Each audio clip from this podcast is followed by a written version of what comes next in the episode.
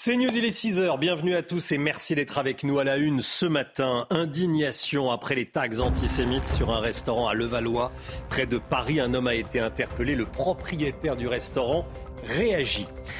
50 départements en alerte orange canicule. Courage, soyez prudents. Jean-Luc Thomas sera en direct avec nous. Le gouvernement envisagerait de moins bien rembourser certaines dépenses de santé pour faire des économies. On va vous dire ce qui se profile.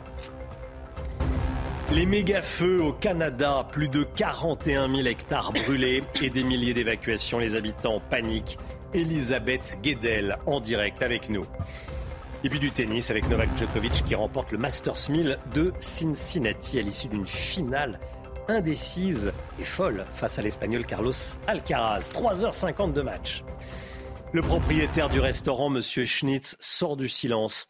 Ce week-end, la façade de son établissement, un restaurant cachère à Levallois-Perret, près de Paris, a été vandalisée. Recouvert de tags antisémites dans un communiqué, il écrit, je cite, que ces dégradations ont le goût amer de la haine. Et puis il s'interroge dans ce communiqué comment de tels actes peuvent-ils être commis en 2023 En sommes-nous encore là? Un homme a été interpellé. Le récit est signé Laurent Sélarié et Célia Barotte. Juifs, voleurs, des inscriptions que l'on pourrait croire d'une autre époque. Absents lors de la réalisation de cet acte antisémite, les patrons de cette enseigne de restauration cachère ont souhaité réagir dans un communiqué. Malgré cette attaque ignominieuse, nous mettrons tout notre cœur et notre énergie pour faire en sorte que notre restaurant continue d'être un lieu chaleureux, convivial et ouvert à tous, dans la joie et la bienveillance qui nous caractérisent. Dans cette commune des Hauts-de-Seine, habituellement paisible, les habitants sont indignés. C'est honteux. On se croirait, euh, on croirait le retour euh, à une époque euh, en Allemagne dans les années 30. On est en 2023 aujourd'hui, ça arrive encore, donc je suis juste dégoûtée. Un acte malveillant condamné également au sein de la classe politique sur les réseaux sociaux. Selon la maire de Levallois-Perret, c'est grâce au système de vidéoprotection de la ville qu'un suspect a pu être interpellé ce samedi. C'est notre police municipale qui là aussi euh, a été euh, immédiatement euh, mise à contribution. un signalement de l'individu a été transmis à l'ensemble de nos effectifs. Et ce sont eux, nos effectifs de la police municipale, qui, dans l'après-midi, ont identifié cette personne dans les rues de Levallois. L'idée de rouvrir le restaurant prochainement n'est pas exclue. L'affaire est désormais entre les mains de la justice. Voilà, et on sera avec la vice-présidente de l'Union des étudiants juifs de France avec nous sur ce plateau ce matin à 7h15. La canicule se poursuit en France. Elle va même franchir un nouveau cap aujourd'hui. 50 départements de la moitié sud du pays sont actuellement placés en vigilance orange. Certains départements risquent même de, basculer dans le rouge aujourd'hui. On va partir sur le terrain, Chana. Hein. Oui, puisque parmi les départements euh, sous surveillance, il y a la Haute-Garonne où l'on retrouve tout de suite euh, Jean-Luc Thomas à Toulouse. Bonjour euh, Jean-Luc. Alors il va faire très chaud aujourd'hui. On attend jusqu'à 38 degrés dans la région. Hein. Oui, 38 degrés ici, euh, place du Capitole. 38 degrés, c'est exactement ce qui va être mesuré. Mais après, il y a le ressenti. Et euh, selon euh, Météo France, eh bien, le ressenti pourrait être autour de 40, 41, voire 42 euh, degrés sur l'ensemble euh, du euh, département ici, mais également sur l'ensemble de la région Occitanie. Alors il faut bien voir que les habitants quand même de cette région ont l'habitude des températures fortes au-delà de, 35 degrés, mais ce qui surprend pour cette fois-ci, eh bien c'est tout simplement que ça se déroule après le 15 août, et ça c'est quelque chose qui est inhabituel. Alors évidemment, euh, tout le monde se prémunit. Par exemple, euh, ici, vous voyez certainement au-dessus de, ma tête des ombrières qui ont été installées par la ville de, Toulouse. C'était euh, mi-juillet et c'est efficace puisque entre le centre de la place où il n'y a pas d'ombrière, eh bien la température monte aux environs de 35-40 degrés et là sous les ombrières, eh bien c'est 5 degrés de moins. Donc vous voyez l'efficacité. Mais ce n'est pas tout puisque par exemple, à partir d'aujourd'hui, eh les piscines à Toulouse vont être ouvertes jusqu'à 22 heures, les parcs vont être ouverts jusqu'à 23 heures. De quoi, eh bien, faire en sorte de se protéger euh, de cette canicule qui commence aujourd'hui. Merci beaucoup Jean-Luc en direct de Toulouse. Un tout autre sujet à présent, se soigner pourrait bientôt coûter plus cher en France. À partir de l'année prochaine, la franchise médicale sur les médicaments et la participation forfaitaire sur une consultation pourraient euh, doubler, passant respectivement de 50 centimes à 1 euro et de 1 euro à 2 euros, Romain. Se soigner qui va coûter plus cher, c'est en tout cas un projet du gouvernement. Cette mesure est envisagée par l'exécutif, évidemment, pour euh, faire des, économies. Cela inquiète les syndicats, les professionnels de santé et les patients, bien sûr, qui craignent une baisse du pouvoir d'achat. Mathieu Devez. Se soigner pourrait désormais coûter plus cher. En quête d'économie, le gouvernement souhaite en effet augmenter la franchise médicale et la participation forfaitaire lors d'une consultation. Une hypothèse qui divise les Français c'est un peu désolant. Ça oblige à réfléchir, ça oblige aussi peut-être de, bah, de, voir, euh, de se soigner différemment. On a quand même la chance de vivre dans un pays où on a droit à tout, donc euh, on ne va pas se mettre à pleurer non plus. Il faut penser à ceux qui ont moins que nous. Je trouve que c'est un peu trop. Ça va être encore euh, un peu plus de, mon budget, mais ça va être chaud, hein. c'est difficile. Hein. Tout ce qui est la santé, on ne peut pas contrôler. Donc s'il faut acheter, il faut acheter. Même si c'est un peu cher, c'est cher. Donc, mais là, on n'a pas le choix. Aujourd'hui, sur chaque boîte de médicaments remboursée par la sécurité sociale, 50 centimes sont à la charge du patient. La somme est identique pour les interventions paramédicales comme les soins infirmiers ou les séances de kiné. Pour les transports sanitaires, elle atteint 2 euros. Et selon le journal Les Échos, le gouvernement envisage de doubler ces montants, mais aussi la participation forfaitaire lors d'une consultation. Il s'agit d'un montant d'un euro à votre charge lors de chaque consultation ou acte réalisé par un généraliste ou un spécialiste. C'est également le cas pour un examen radiologique ou des analyses médicales. Des mesures qui pourraient être intégrées dans le futur projet de loi de financement de la sécurité sociale.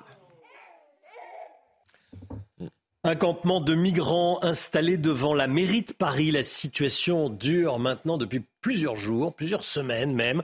Cela provoque désordre et nuisances dans ce quartier très fréquenté par les touristes. Et on s'interroge également sur la sécurité de la capitale à l'approche de la Coupe du Monde de rugby et des Jeux Olympiques. Reportage de Célia Barotte, Charles Pousseau et Laurent Sélarié. Ils viennent pour la plupart d'Afrique et c'est sur le parvis de l'hôtel de ville de Paris qu'ils ont décidé de s'installer.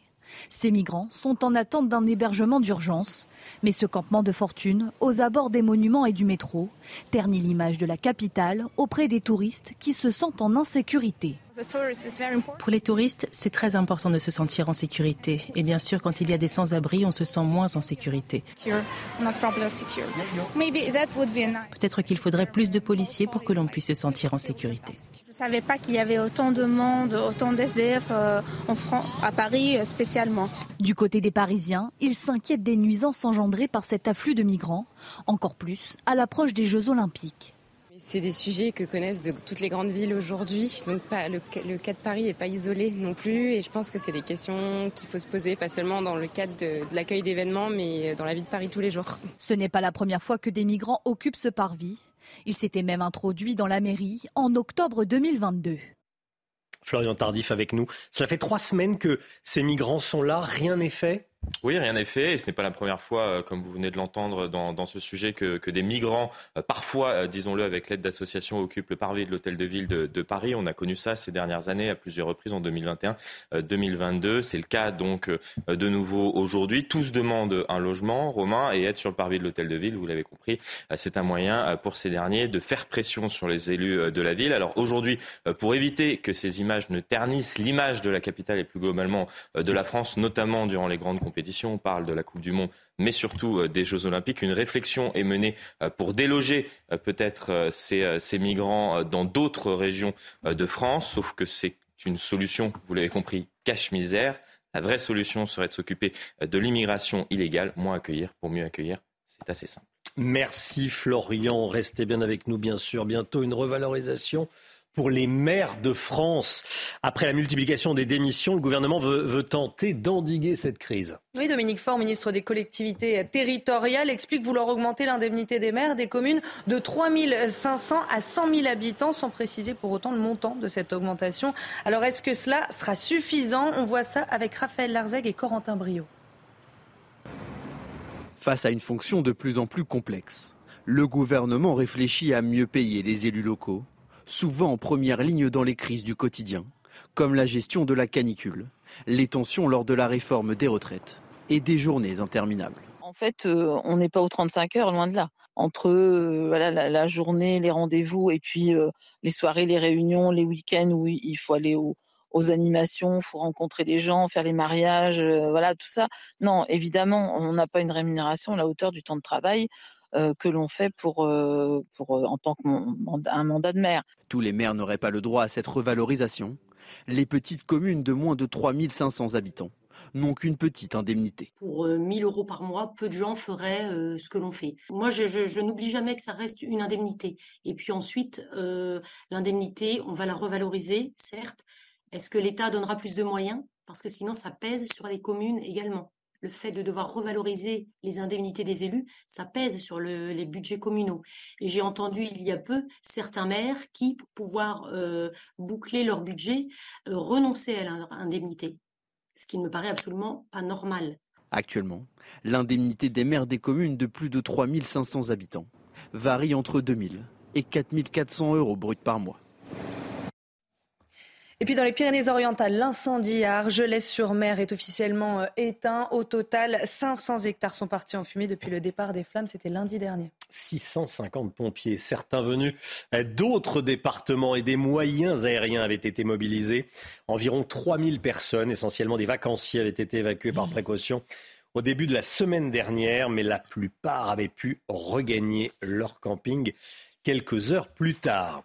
Les feux continuent de gagner du terrain à l'ouest du Canada. Deux larges incendies ont fusionné, ont ravagé plus de 41 000 hectares à 500 km au nord-ouest de Vancouver. Elisabeth Guedel en direct avec nous.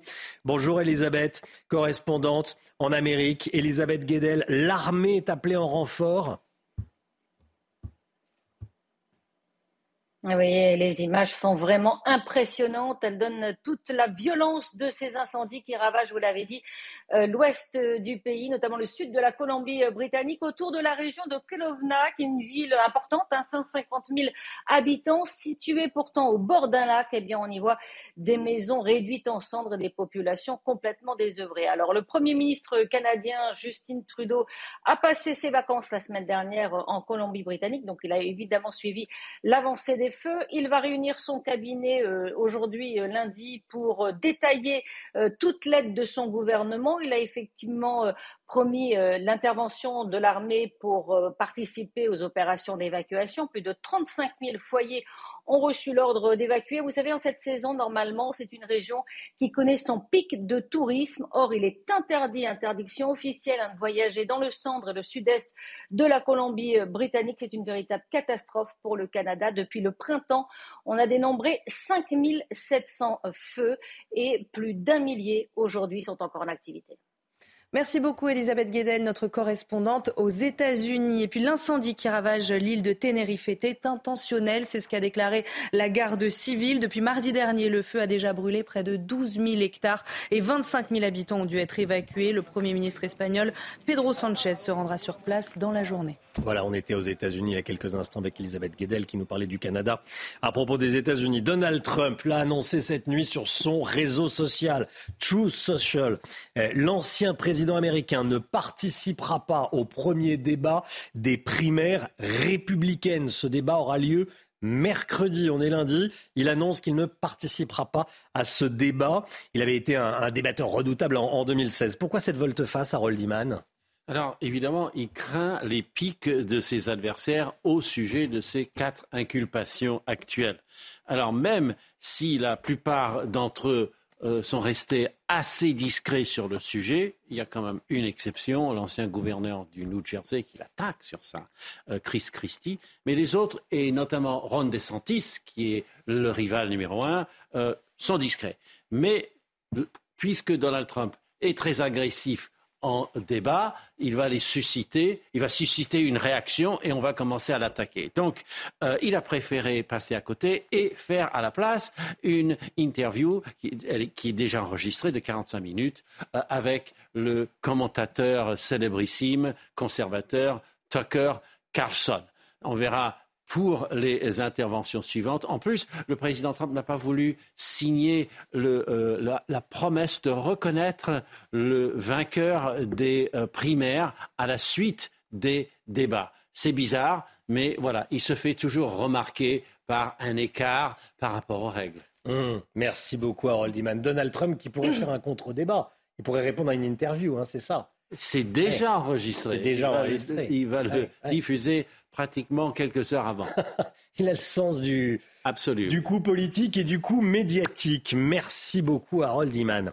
La journée mondiale de la paresse. Ça existe. C'était hier en Colombie, euh, la ville d'Itagüí qui célèbre l'événement chaque année depuis 1985. Alors, l'occasion de vous montrer ce matin un défilé pas comme les autres. Dans les rues de la ville colombienne, on pouvait voir des lits à roulettes et des lits à baldaquins de toutes sortes avec des manifestants en pyjama. L'objectif de cette journée, eh bien, c'est de laisser libre cours à la paresse et au droit de ne rien faire. Bon, on a le droit d'être paresseux, on a le droit de rien faire. hein. Après, il faut prendre ses, ses responsabilités. Faut pas, euh, on peut pas avoir le beurre et l'argent du beurre, parce que c'est très politique. Hein. Vous vous souvenez de Sandrine Rousseau qui parlait du droit à la paresse? On a le droit d'être paresseux, on a le droit de tout.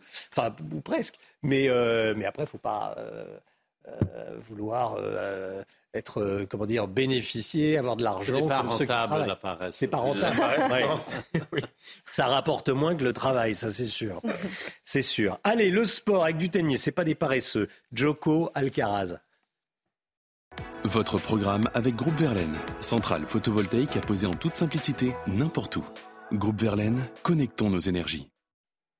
Alors, le sport avec Joko qui a pris sa revanche contre Alcaraz, Chana. hein. Oui, cinq semaines après la finale perdue à Wimbledon, le Serbe s'est imposé cette nuit face à l'Espagnol et s'est offert le Masters 1000 de Cincinnati.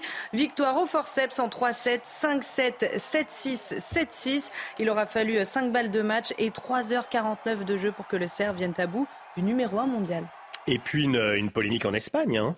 Oui, puisque euh, vous le savez, il y a eu la finale de la Coupe du Monde de Mm. football euh, féminin.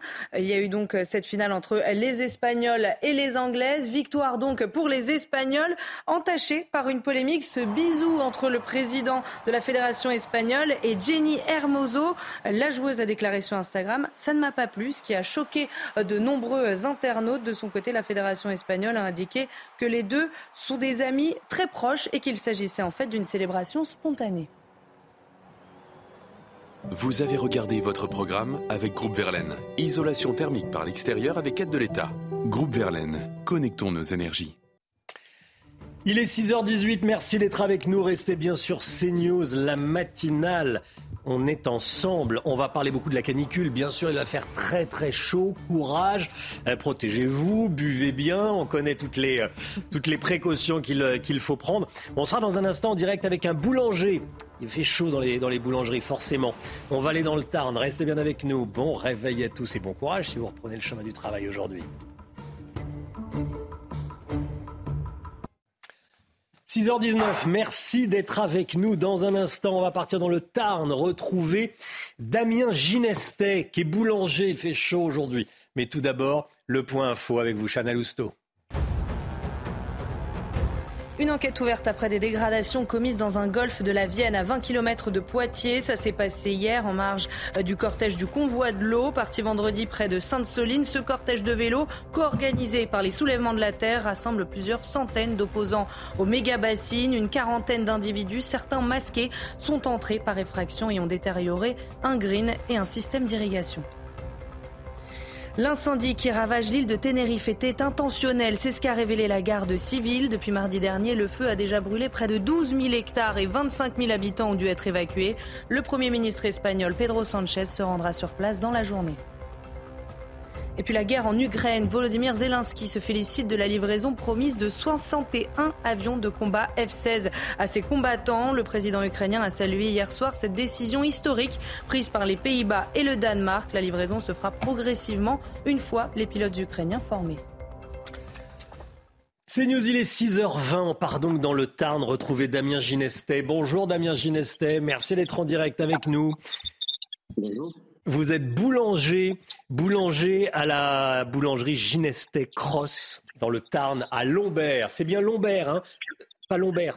Lombers, tout à fait, Lombers. Lombers, Lombers, voilà. Bon, combien il fait dans votre boulangerie? Ben, 30 degrés le matin en arrivant quand on ouvre les portes à 2h du matin. Combien, pardon? 30, 30 degrés. degrés, 30 degrés déjà. Bon, euh, alors qu'il est euh, le soleil est pas encore le soleil est pas encore levé. Comment vous vous adaptez? Comment vous faites pour euh, travailler avec ces fortes chaleurs, avec le four? Ben, on essaie de commencer déjà un peu plus tôt. On essaie de commencer aux alentours de 2-3 heures du matin pour travailler au maximum la nuit. Forcément, bon, comme tous les métiers boulangers. Après, on, on, boit beaucoup. On essaie de mettre des ventilateurs au maximum, des extracteurs d'air chaud au maximum aussi. Et puis, euh, puis voilà quoi. C'est, euh, mais bon, après tous les étés sont de plus en plus chauds, donc euh, maintenant j'ai envie de dire, malheureusement même, on s'y fait. Donc voilà, après on essaie de faire des rotations avec les salariés, que ce soit pas toujours la même personne au four. pareil pour les pétris, on augmente l'eau froide dans les pétrins, on met la farine dans les frigos même pour avoir une température correcte au moment de faire le pain. Donc voilà, tout ça, c'est des petits process qui nous permettent de sortir euh, des produits de qualité tout en pouvant travailler euh, dans de bonnes conditions. On ne peut pas climatiser une boulangerie. Enfin, on peut climatiser le, local commercial, mais pas là où il y a le four derrière, pas le laboratoire. Dans des grosses chaînes d'usines, oui, ils peuvent le faire parce que c'est des extracteurs, ils ont des choses qui peuvent, qui, qui, ont les moyens qui peuvent le faire. Mais nous, euh, les petits commerçants, les petits artisans de, de, de petites communes ou même de villes, c'est compliqué, c'est très compliqué parce que les climatisations seraient toujours pleines de farine. Euh, avec la chaleur, les groupes forceraient énormément. Donc c'est vrai que c'est c'est pas infaisable, mais c'est très très très compliqué à mettre en place, même on peut dire presque impossible. Oui. C'est plus fatigant de travailler avec ces chaleurs. Hein, c'est ce que vous c'est ce que vous nous disiez. Euh, vous faites tourner les, les, les, les personnels, mais vous vous êtes le patron, vous êtes là tous les jours. Ah ben oui, on dit voilà, c'est voilà, c'est on est le dernier on est le capitaine, on est le dernier à quitter le navire, c'est sûr. Mais après voilà, c'est sûr, c'est plus fatigant, c'est plus c'est c'est l'été, j'ai envie de dire voilà. Mais euh, après, quand on a un bon personnel, tout le monde joue le jeu, donc euh, voilà, faut que ça passe, ça va pas durer, c'est sûr. Mais euh, voilà. Les machines sont mises à rude épreuve. Je pense au frigo, vous disiez il y a quelques instants que vous mettiez la, pâte dans le, frigo. Vous, vous, craignez pas que vos, machines vous lâchent? Mais euh, si, euh, bon après on, fait des entretiens avec tous nos, fournisseurs de matériel, mais après euh, de temps en temps la journée il faut que je prenne une sorte de pulvé, de pulvé et je vais les arroser en eau. Parce que quand il, fait vraiment trop chaud, qui force, ouais, ça peut être ça peut être critique. Si en pleine journée on a un frigo qui nous lâche avec les températures qu'il fait, c'est pas bon du tout. Est-ce que ça joue sur la consommation Tiens, vous attendez à ce qu'il y ait plus de clients, un peu moins de clients? Comment vous, euh, comment vous voyez les choses? Eh bien, euh, c'est simple. Dès qu'il fait chaud, forcément, les gens sortent moins de chez eux, consomment moins et euh, se tournent un peu plus sur des produits frais. Bon, nous, on a la chance de faire des glaces, donc on va un peu plus de glace. Mais c'est vrai que tout ce qui est pain, croissant et tout ça, le matin, les gens ont plus envie de fraîcheur, de, produits frais euh, dans ce style, plutôt qu'une baguette qui sort du four, quoi. Peut-être, peut-être, effectivement. Merci beaucoup, Damien Ginestet. Bon courage à vous et à toute votre équipe. Voilà, et bonjour au, département euh, du, Tarn et bon courage à tous les boulangers et à tous ceux qui travaillent avec ces fortes chaleurs et qui ne euh, travaillent pas dans des environnements euh, climatisés. Ça va être compliqué quelques jours. Compliqué jusqu'à quand, tiens, Karine Durand? Jusqu'à mercredi et jeudi, c'est le début de la fin. Et c'est le début de la fin, baisse des températures. Allez, pas de répit pour les sapeurs-pompiers corses. Cet été, ils ont effectué 200 opérations de secours en moyenne, allant de la simple entorse à l'infarctus. Et vous allez voir qu'ils interviennent 24 heures sur 24, parfois au péril de leur vie. Reportage de euh, Christina Loudy. Premier appel d'urgence de la journée. À 700 mètres d'altitude, une randonneuse de 70 ans s'est égarée et elle n'a plus d'eau. Après quelques minutes d'échange, l'équipe décide de partir dans la montagne corse à la recherche de la victime.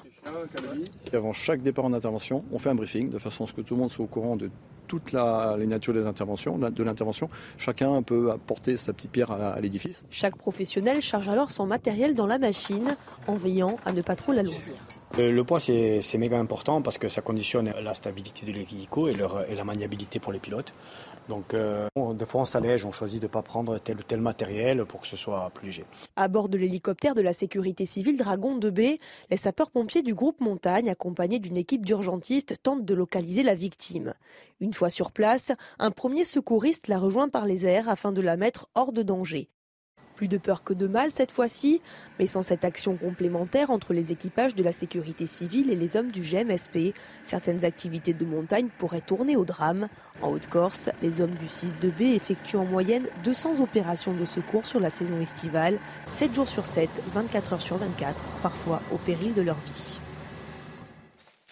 C'est News 6h26. Restez bien avec nous. Petite pause pub. Et on se retrouve juste après pour la météo. Attention, canicule. Le temps et on commence avec la météo des plages. Retrouvez la météo des plages avec Aquatechnique, spécialiste des solutions de filtration de l'eau depuis 1990. aquatechnique.fr c'est parti pour la météo des plages avec un ciel de plus en plus lumineux pour les plages du nord-ouest malgré parfois un petit voile nuageux. 19 degrés pour le Touquet, un indice UV de 7 plein soleil pour Quiberon, 26 degrés sur terre, 18 degrés dans l'eau, un indice UV de 8. N'oubliez pas la crème solaire et nous descendons vers le sud-ouest avec de superbes conditions pleinement dégagées et 30 degrés sur terre à la Cano, 24 degrés dans l'eau, un indice UV de 8 et pour la Méditerranée toujours de fortes chaleurs en prévision 38 sur terre à Valras, 22 degrés dans l'eau. Attention au risque d'hydrocution si vous vous baignez. Du soleil également du côté d'Antibes, 34 degrés sur terre, 26 degrés dans l'eau, un indice UV de 8.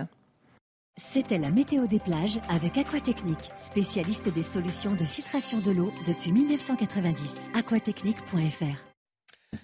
La France en alerte canicule aujourd'hui, on en parle tout de suite.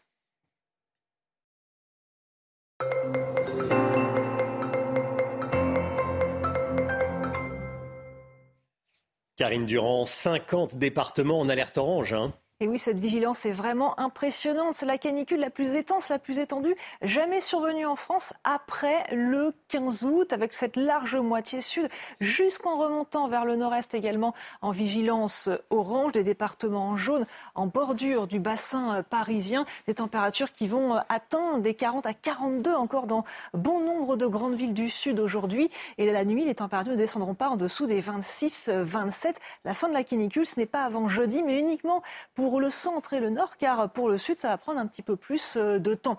Alors regardez justement euh, les températures relevées ce matin très tôt. On avait encore plus de 27 degrés, quasiment 28 pour Nice dans les Alpes-Maritimes, 26 euh, dans la Drôme, 23 dans le Tarn et 23 également pour Lyon. C'est ce qu'on appelle vraiment des nuits tropicales et suffocantes. Côté ciel, eh bien c'est le plein soleil hein, quasiment partout en France. On a juste quelques passages nuageux sur la moitié nord, quelques rares brumes et brouillards également sur le golfe du Lion. Au cours de l'après-midi, le soleil s'impose quasiment partout. Il est vraiment euh, brûlant. On a juste quelques nuages encore qui se promènent du côté du nord, mais sans conséquence et un petit risque d'averse hein, quand même sur le relief pyrénéen, parfois même d'orages localisés. Les températures ce matin sont donc extrêmement élevées au sud. Par contre, sur le bassin parisien et sur le nord-ouest, on respire un petit peu mieux, hein. à peine 14 degrés pour euh, Brest. Et au cours de l'après-midi, on retrouve encore ces valeurs extrêmes sur la vallée du Rhône, notamment avec 39 à Lyon et également 39 pour Toulouse.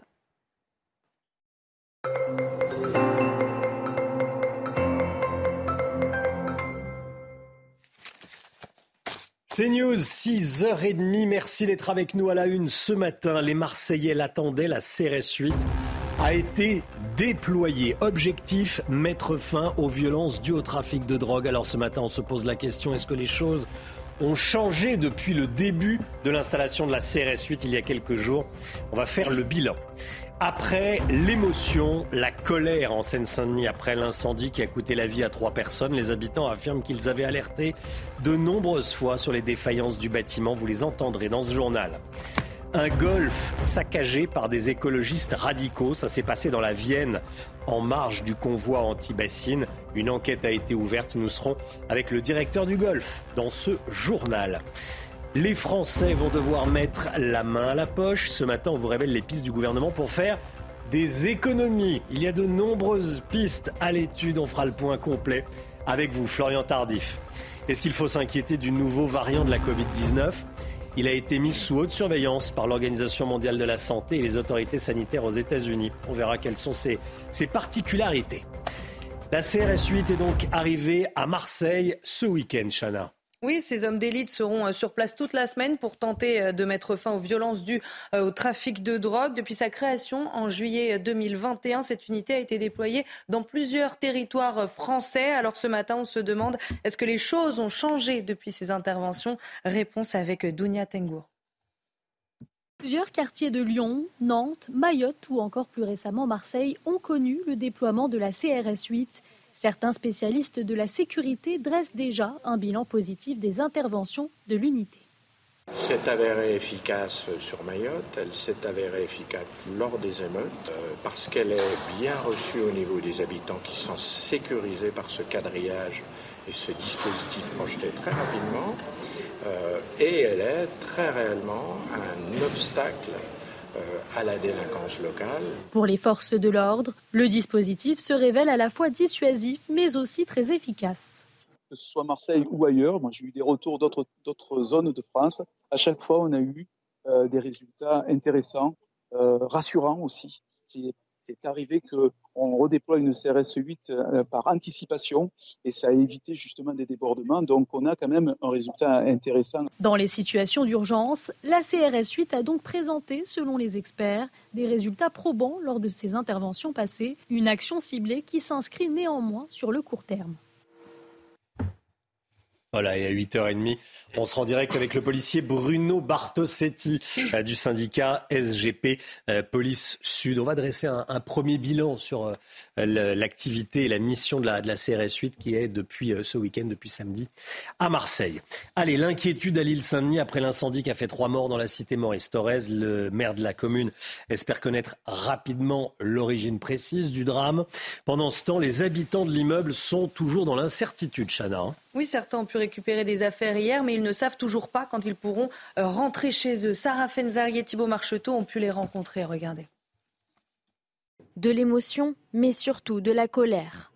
Voilà les deux sentiments qui règnent dans cette cité Maurice Thorez à l'île Saint-Denis. Samedi dernier, un incendie ravage plusieurs étages de cet immeuble faisant trois victimes. Les habitants affirment pourtant avoir alerté de nombreuses fois sur les défaillances de ce bâtiment datant des années 60. Plusieurs fois qu'on a, on a réclamé quoi. On a réclamé de dire qu'il y, a, des problèmes d'électricité, les senseurs qui ne marchent pas. On a beau crier, on a beau dire des, voilà. Euh, il y a eu un incendie, un deuxième. Euh, on a beau faire des trucs, manifester, faire des pétitions, mais ça sert à rien parce qu'ils nous écoutent pas. Non, ils nous écoutent pas. Le maire de la ville, présent aux côtés des familles toute la journée pour reloger ses administrés, comprend la colère des habitants du quartier.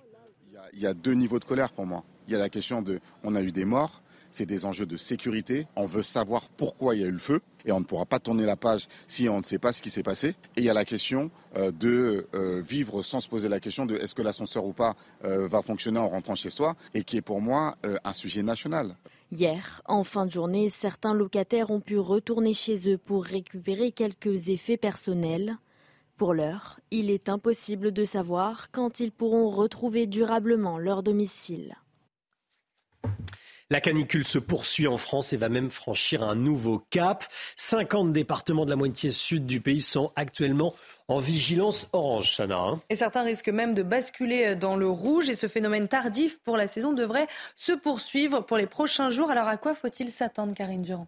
Mais Il faut s'attendre au pic d'intensité de la canicule entre ce lundi et ce mercredi. Les deux jours les plus chauds, euh, ce seront vraiment euh, mardi et mercredi. Les départements qui vont souffrir le plus de ces températures extrêmes, ça va être la Drôme, la vallée du Rhône, l'Ardèche, le nord du Gard ou encore le Vaucluse. Dans ces départements, beaucoup de villes vont atteindre les 40 à 40 et peut-être même possiblement 43 degrés au cours de ce mercredi. Ce sera vraiment le pic absolu. Il faut s'attendre à de nombreux records. On a déjà battu des records hein, au cours de ce dimanche après-midi. Il y en aura encore plus ce mardi, ce mercredi. Des records en journée, donc l'après-midi, mais des records au cours de la nuit avec les températures minimales qui ne vont pas descendre en dessous des 26 à 27 degrés, notamment en en Côte d'Azur au cours de ces prochains jours et notamment la nuit prochaine. Et puis, on peut s'attendre aussi à ce qu'on connaisse la journée la plus chaude jamais enregistrée en France à l'échelle du pays. C'est ce qu'on mesure avec l'indicateur thermique. C'est la moyenne des températures sur 30 villes de référence.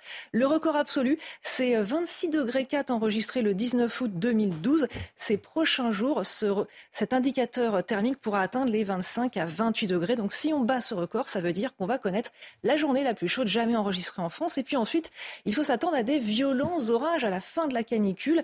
À partir de jeudi, on s'attend à des orages particulièrement intenses, peut-être destructeurs sur l'est du pays. Et à la suite de ces orages, on va perdre 10 à 15 degrés, voire plus, en l'espace de deux jours. Merci Karine. Le gouvernement le martèle, il n'y aura pas de hausse d'impôts. Sauf que les caisses sont vides. Comment faut-il faire alors en réduisant les aides ou en augmentant certaines taxes? Florian Tardif avec nous. Florian, c'est ce qui nous attend pour le budget de l'année prochaine qui sera débattu à l'automne prochain. Des aides en baisse, des taxes en hausse? Oui, c'est assez simple, Romain. Il n'y a pas d'argent euh, magique. Donc c'est soit aux consommateurs de payer, soit aux contribuables. Et quand on ne veut pas augmenter euh, les impôts, on baisse euh, les Z, ici c'est le consommateur euh, qui paye ensuite, ou on augmente les taxes, ici c'est euh, le contribuable, vous l'avez compris. Et parmi euh, les pistes de réflexion du gouvernement, on va les, les voir ensemble, qui sont étudiées en ce moment, celle de l'augmentation des taxes, par exemple, sur les billets d'avion, la fin du dispositif Pinel, c'est quasiment acté, c'est la réduction d'impôts dans l'immobilier, l'augmentation de la participation forfaitaire chez le médecin, on en a parlé, la hausse du nombre de jours de carence ou encore la fin progressive du bouclier tarifaire. Vous voyez l'ensemble de, de ces pistes de réflexion. Pas de hausse d'impôts, mais c'est tout comme. Merci beaucoup Florian. Est-ce qu'il faut s'inquiéter du nouveau variant de la Covid-19 connu sous le nom de BA286 Il a été mis sous haute surveillance vendredi dernier hein, par l'OMS notamment, Chana. Et aussi par les autorités sanitaires euh, des États-Unis. Alors très concrètement, quelles sont ces particularités? On voit ça avec Dounia Tengour. BA286, c'est son nom. Ce nouveau variant de la Covid-19 attire l'attention de l'OMS et des autorités sanitaires américaines. Vendredi dernier, l'Organisation mondiale de la santé a dit le surveiller de près à cause de ses nombreuses mutations. Ce que l'on sait pour l'instant, euh, c'est qu'il est peut-être un peu plus contagieux euh, que, les précédents variants, que peut-être l'efficacité des vaccins est un peu moindre. Et encore, c'est quelque chose qui reste à démontrer. Face à l'incertitude, certains spécialistes préfèrent faire preuve de mesures. Pour l'heure, la circulation du virus ne semble pas impacter directement les hôpitaux. Pour l'instant, en tout cas, euh, il n'y a pas de retentissement avec une augmentation euh, des cas graves, ce qui est le problème le plus important, bien entendu. Actuellement, le nouveau variant n'a été détecté que dans trois pays, aux États-Unis, au Danemark et en Israël. Pour le moment, l'impact de ces mutations reste inconnu, mais sous surveillance. La guerre en Ukraine à présent, Volodymyr Zelensky se félicite de la livraison promise de 61 avions de combat américains F-16. Le président américain euh, salue cette décision qu'il qualifie d'historique prise par les, Pays-Bas et par le Danemark. Il s'est rendu hier dans, dans ces deux pays pour, euh, pour marquer le coup. On est en direct avec le général Clermont. Bonjour mon général. Vous m'entendez, général Clermont? Je, vous entends bien, oui. Parfaitement. Bonjour mon général.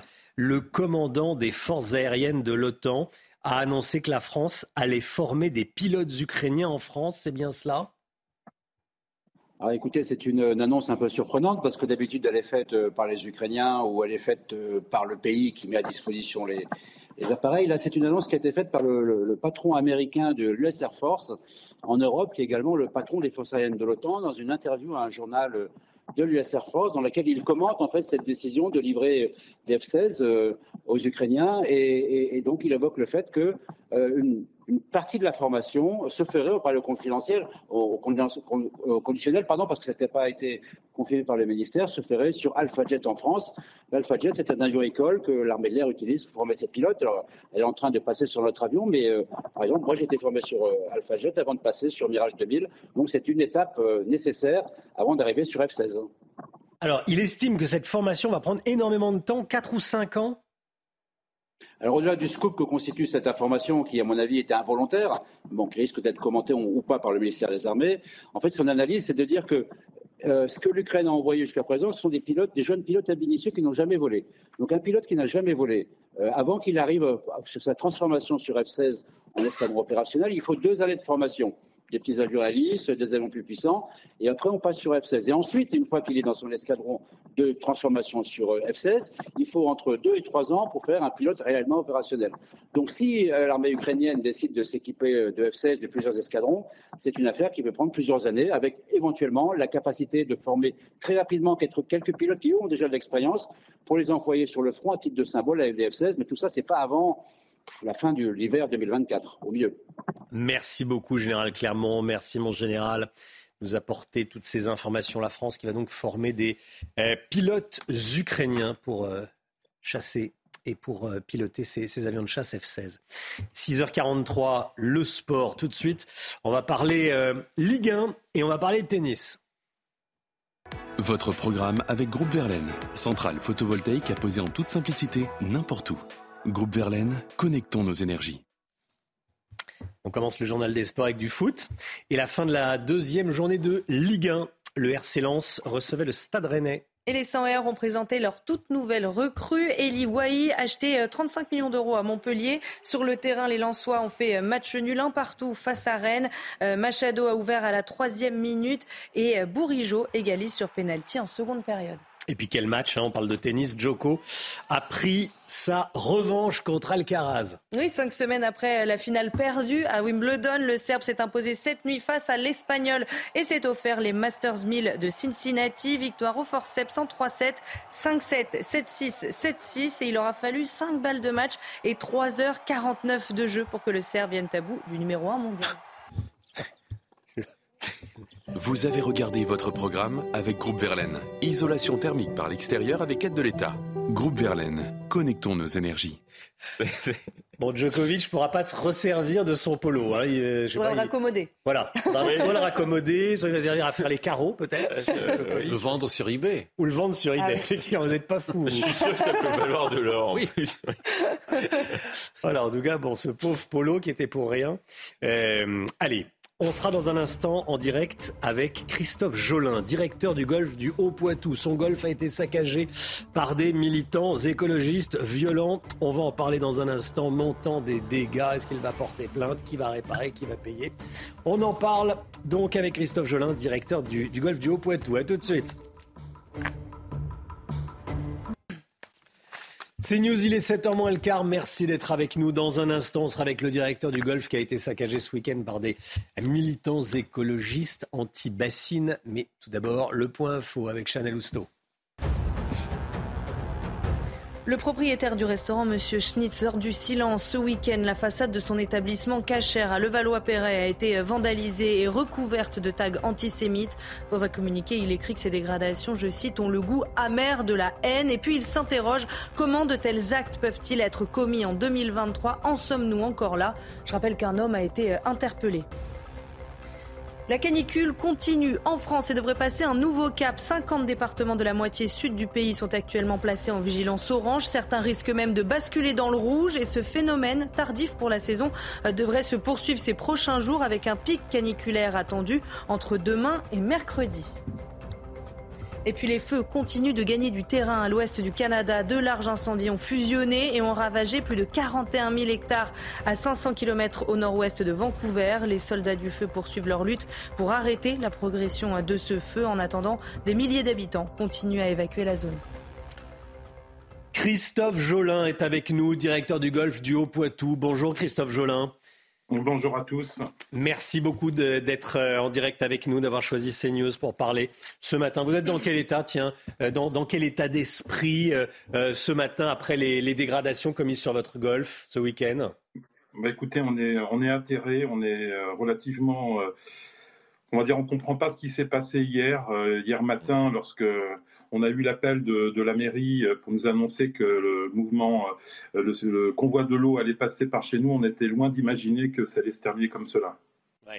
Euh, j'ai l'impression que vous, vous êtes évidemment choqué, comme, comme on l'est quand on subit une dégradation, quand, quand, quand on subit une, agression. Et vous trouvez en plus que c'est injuste, parce que vous dites que vos pratiques sont vertueuses. Tout à fait. Alors hier, ce qui s'est passé, effectivement, il y a le convoi de l'eau qui partait de Sainte-Soline, qui euh, va en direction d'Orléans et ensuite de Paris. Ils sont venus euh, hier matin. En fait, euh, tout devait être pacifique, puisqu'en fait, on nous avait annoncé un pique-nique sur le parc de loisirs que nous gérons également. Et finalement, en fait, le, convoi s'est arrêté à une presqu'île qui est située à proximité du, du du, golf. Et en fait, quelques individus sont rentrés euh, sur, le, sur le golf, comme vous pouvez le voir sur les images. Ils ont sélectionné un grillage, ils ont pris un râteau et ils ont, euh, en fait, les dégradations qu'on a, a, a connues hier. Ils ont complètement scalpé les greens. Ils ont mis des inscriptions sur, euh, sur les greens. Alors, 100 jours pour vous sécher.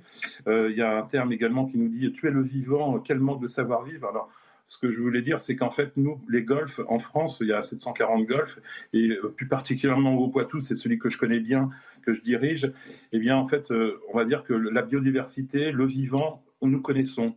Nos greenkeepers sont très, très euh, vigilants par rapport à l'environnement, la, nature, la gestion de l'eau, parce que j'imagine que hier, s'ils sont venus sur le golfe du Haut-Poitou, c'était aussi pour mettre en avant que les golfs sont consommateurs d'eau, alors que finalement, on peut vous donner en fait les chiffres. Euh, moi, je les ai et je les ai depuis euh, assez longtemps, puisque nous, depuis cinq ans, euh, au niveau de la consommation d'eau, on réduit de façon significative. Et même depuis deux ans, je n'arrose plus du tout les fairways. Nous n'arrosons que les greens et les départs. Alors, pour vous donner un ordre de grandeur, hein, ce que nous consommons à l'année, les golfs, ça représente 0,09% de la consommation prélevée en France. donc, vous voyez que les golfs ne sont pas non plus des, des consommateurs euh, outranciers de, de, la consommation de la ressource en eau. Puis je vais vous dire, quoi qu'il arrive, euh, ce ne sont pas des méthodes, hein, évidemment, mais a fortiori, vous êtes en plus euh, vertueux, vous faites des efforts. en quelques mots, le golf est praticable aujourd'hui, vous pouvez ouvrir ou pas? Oui. Oui, tout à fait. On, est resté ouvert parce que bon, hier, il y a la police scientifique qui est venue quand même une bonne partie de la journée sur site pour prendre les, les empreintes, les relevés, puisqu'ils ont pu euh, déterminer quels étaient les auteurs euh, de ces actes euh, grâce à des drones qui étaient mis en place. Vous voyez, en fait, le, logo soulèvement de la Terre qui apparaît là. En fait, bon, pour moi, c'était prémédité. On a resté, on est resté ouvert hier. On a laissé en fait le, parcours. On a neutralisé ce green, mais on va rester ouvert, bien sûr. pour nos membres, pour les joueurs qui avaient réservé, et puis pour aussi montrer que on ne baissera pas les bras, on est soutenu. J'ai eu énormément de soutien de la part de nos collègues de la Fédération française de golf, et nous restons vraiment solidaires tous ensemble pour euh, nous montrer justement que les golfs sont vertueux en termes de consommation d'eau et de préservation de l'environnement. Quel est le montant des dégâts? Alors c'est difficile. Ce matin, bon, je vais aller à la gendarmerie déposer plainte et on va faire le point avec mes équipes. Hein. J'ai des techniciens, enfin on a des greenkeepers qui sont des spécialistes. Bon, il y a effectivement, c'était un peu de, prématuré de chiffrer. On va dire que refaire un green, ça coûte environ 30 à 50 000 euros. Je ne suis pas sûr qu'on soit obligé de le refaire intégralement. Mais voyez, la peinture qui a été mise sur le, sur le, sur le green, ça va avoir effet, euh, un, effet de brûlure sur le, sur le gazon. En plus, on sait pertinemment qu'il y a des solvants dans ces peintures. Le scalper des greens, etc., il va falloir replaquer. J'estime à peu près à 10 000 euros le coût des réparations. Merci beaucoup Christophe Jolin. Bon courage à vous. Merci d'avoir témoigné ce matin dans la matinale de de CNews. Restez bien avec nous dans un instant. La politique et s'il n'y aurait pas de la censure chez Renaissance. On en parle avec Florian Tardif. À tout de suite.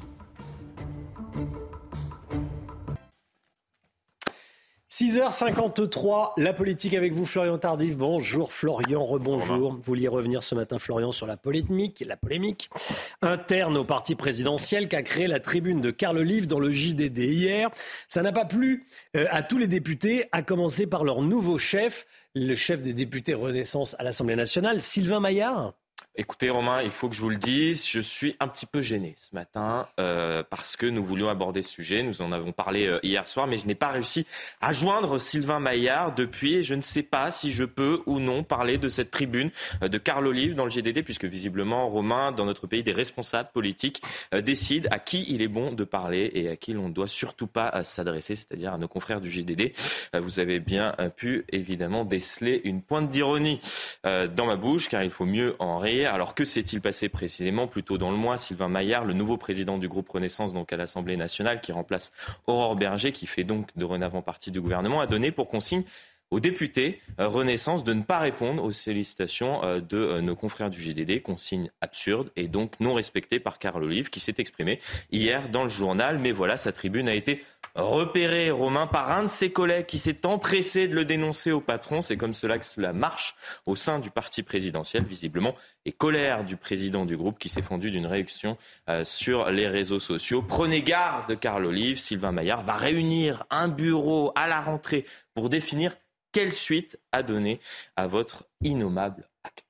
Alors, euh, Carl Olive pourrait être sanctionné pour avoir publié une tribune où il demande euh, que l'exécutif pense un petit peu plus aux classes moyennes. Oui, vous êtes euh, aussi étonné que, que moi, que vous, peut-être, qui, qui, nous regardez. Je dirais, Romain, que nous n'en sommes pas encore à la police de la pensée du roman dystopique de, de George Orwell, qu'on connaît bien, 1984, où la police de la pensée a pour rôle de découvrir les crimes de pensée et d'ensuite punir et éliminer leurs auteurs. Mais on s'en rapproche lorsqu'on lit le tweet de Sylvain Maillard. On comprend très bien que le patron des députés Renaissance parle de sanctions euh, possibles à l'encontre, imaginez-vous bien, euh, de Carl Olive. Je réunirai euh, le bureau du groupe Renaissance, dit-il sur les réseaux sociaux, à la rentrée pour donner suite. Carl Olive en cours donc de possibles sanctions, sanctionnées pour parler du concret, de la vie des Français, de tenter d'apporter des réponses aux préoccupations euh, de ces derniers, de parler notamment euh, des classes moyennes. On dit que le ridicule ne tue pas. Heureusement, j'ai envie de vous dire, et je ferai remarquer à Sylvain Maillard euh, que Sabrina Agresti-Roubache, tout comme Carl Olive,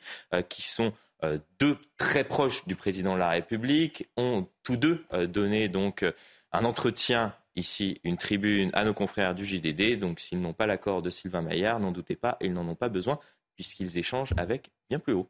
Merci beaucoup Florian Tardif. 8h15, tiens, on va y revenir euh, sur cette actualité, puis sur beaucoup d'autres, sur l'Ukraine notamment, avec Henri Guénaud qui sera avec nous. Henri Guénaud, conseiller, ancien conseiller politique de Nicolas Sarkozy, à 8h15 dans, dans la matinale de, de CNews. L'instant musique, comme tous les matins, Chana. Qu'est-ce qu'on écoute ce matin Ce matin, on écoute un duo interprété par Vianney et Zazie. Ah bon, on les aime bien tous les deux. Fait oui. Alors, comment on fait C'est le titre de la chanson. Ah oui, d'accord, oui, oui. comment on fait ça, ça, devrait être simple, normalement. Ça. Dans ce morceau écrit à quatre mains, chacun interroge l'autre sur ses euh, solutions pour affronter les problèmes et les angoisses de la vie. On écoute un extrait.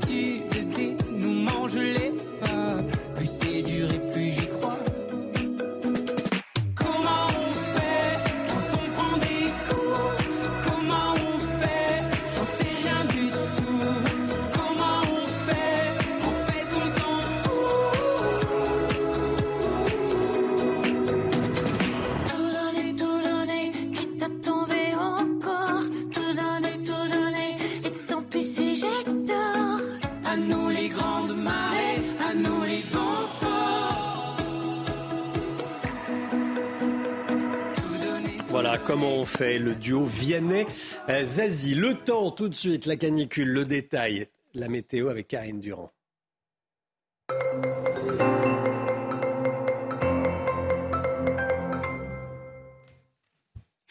Karine, 50 départements en vigilance orange hein, aujourd'hui. Oui, les trois quarts du pays sous une vigilance canicule qui s'étend sur tout euh, la moitié sud du pays et jusqu'en remontant même en direction du nord-est. Grande prudence côté ciel, et eh bien c'est le plein soleil hein, qui s'impose absolument partout. On a juste quelques passages nuageux sur la moitié nord, quelques brumes brouillards sur les côtes de la Manche ainsi que sur le golfe du Lion. Au cours de l'après-midi, un soleil brûlant, un indice UV de 8 à 10 en France, c'est vraiment euh, beaucoup. Quelques nuages encore, mais sans conséquence sur la moitié nord et un petit risque risque d'averse, voire même d'orage sur le relief euh, pyrénéen. Prudence si vous êtes en randonnée. Les températures extrêmement élevées ce matin, elles ne descendent pas en dessous de 27 degrés pour euh, la côte d'Azur. Un peu plus de fraîcheur pour le nord-ouest, 14 degrés à Brest et 19 degrés en région parisienne. Et au cours de l'après-midi, les valeurs restent extrêmes avec encore jusqu'à 39 à Lyon, à Toulouse, 30 degrés à Paris. Petite baisse par le nord-ouest déjà avec seulement 24 pour la pointe bretonne.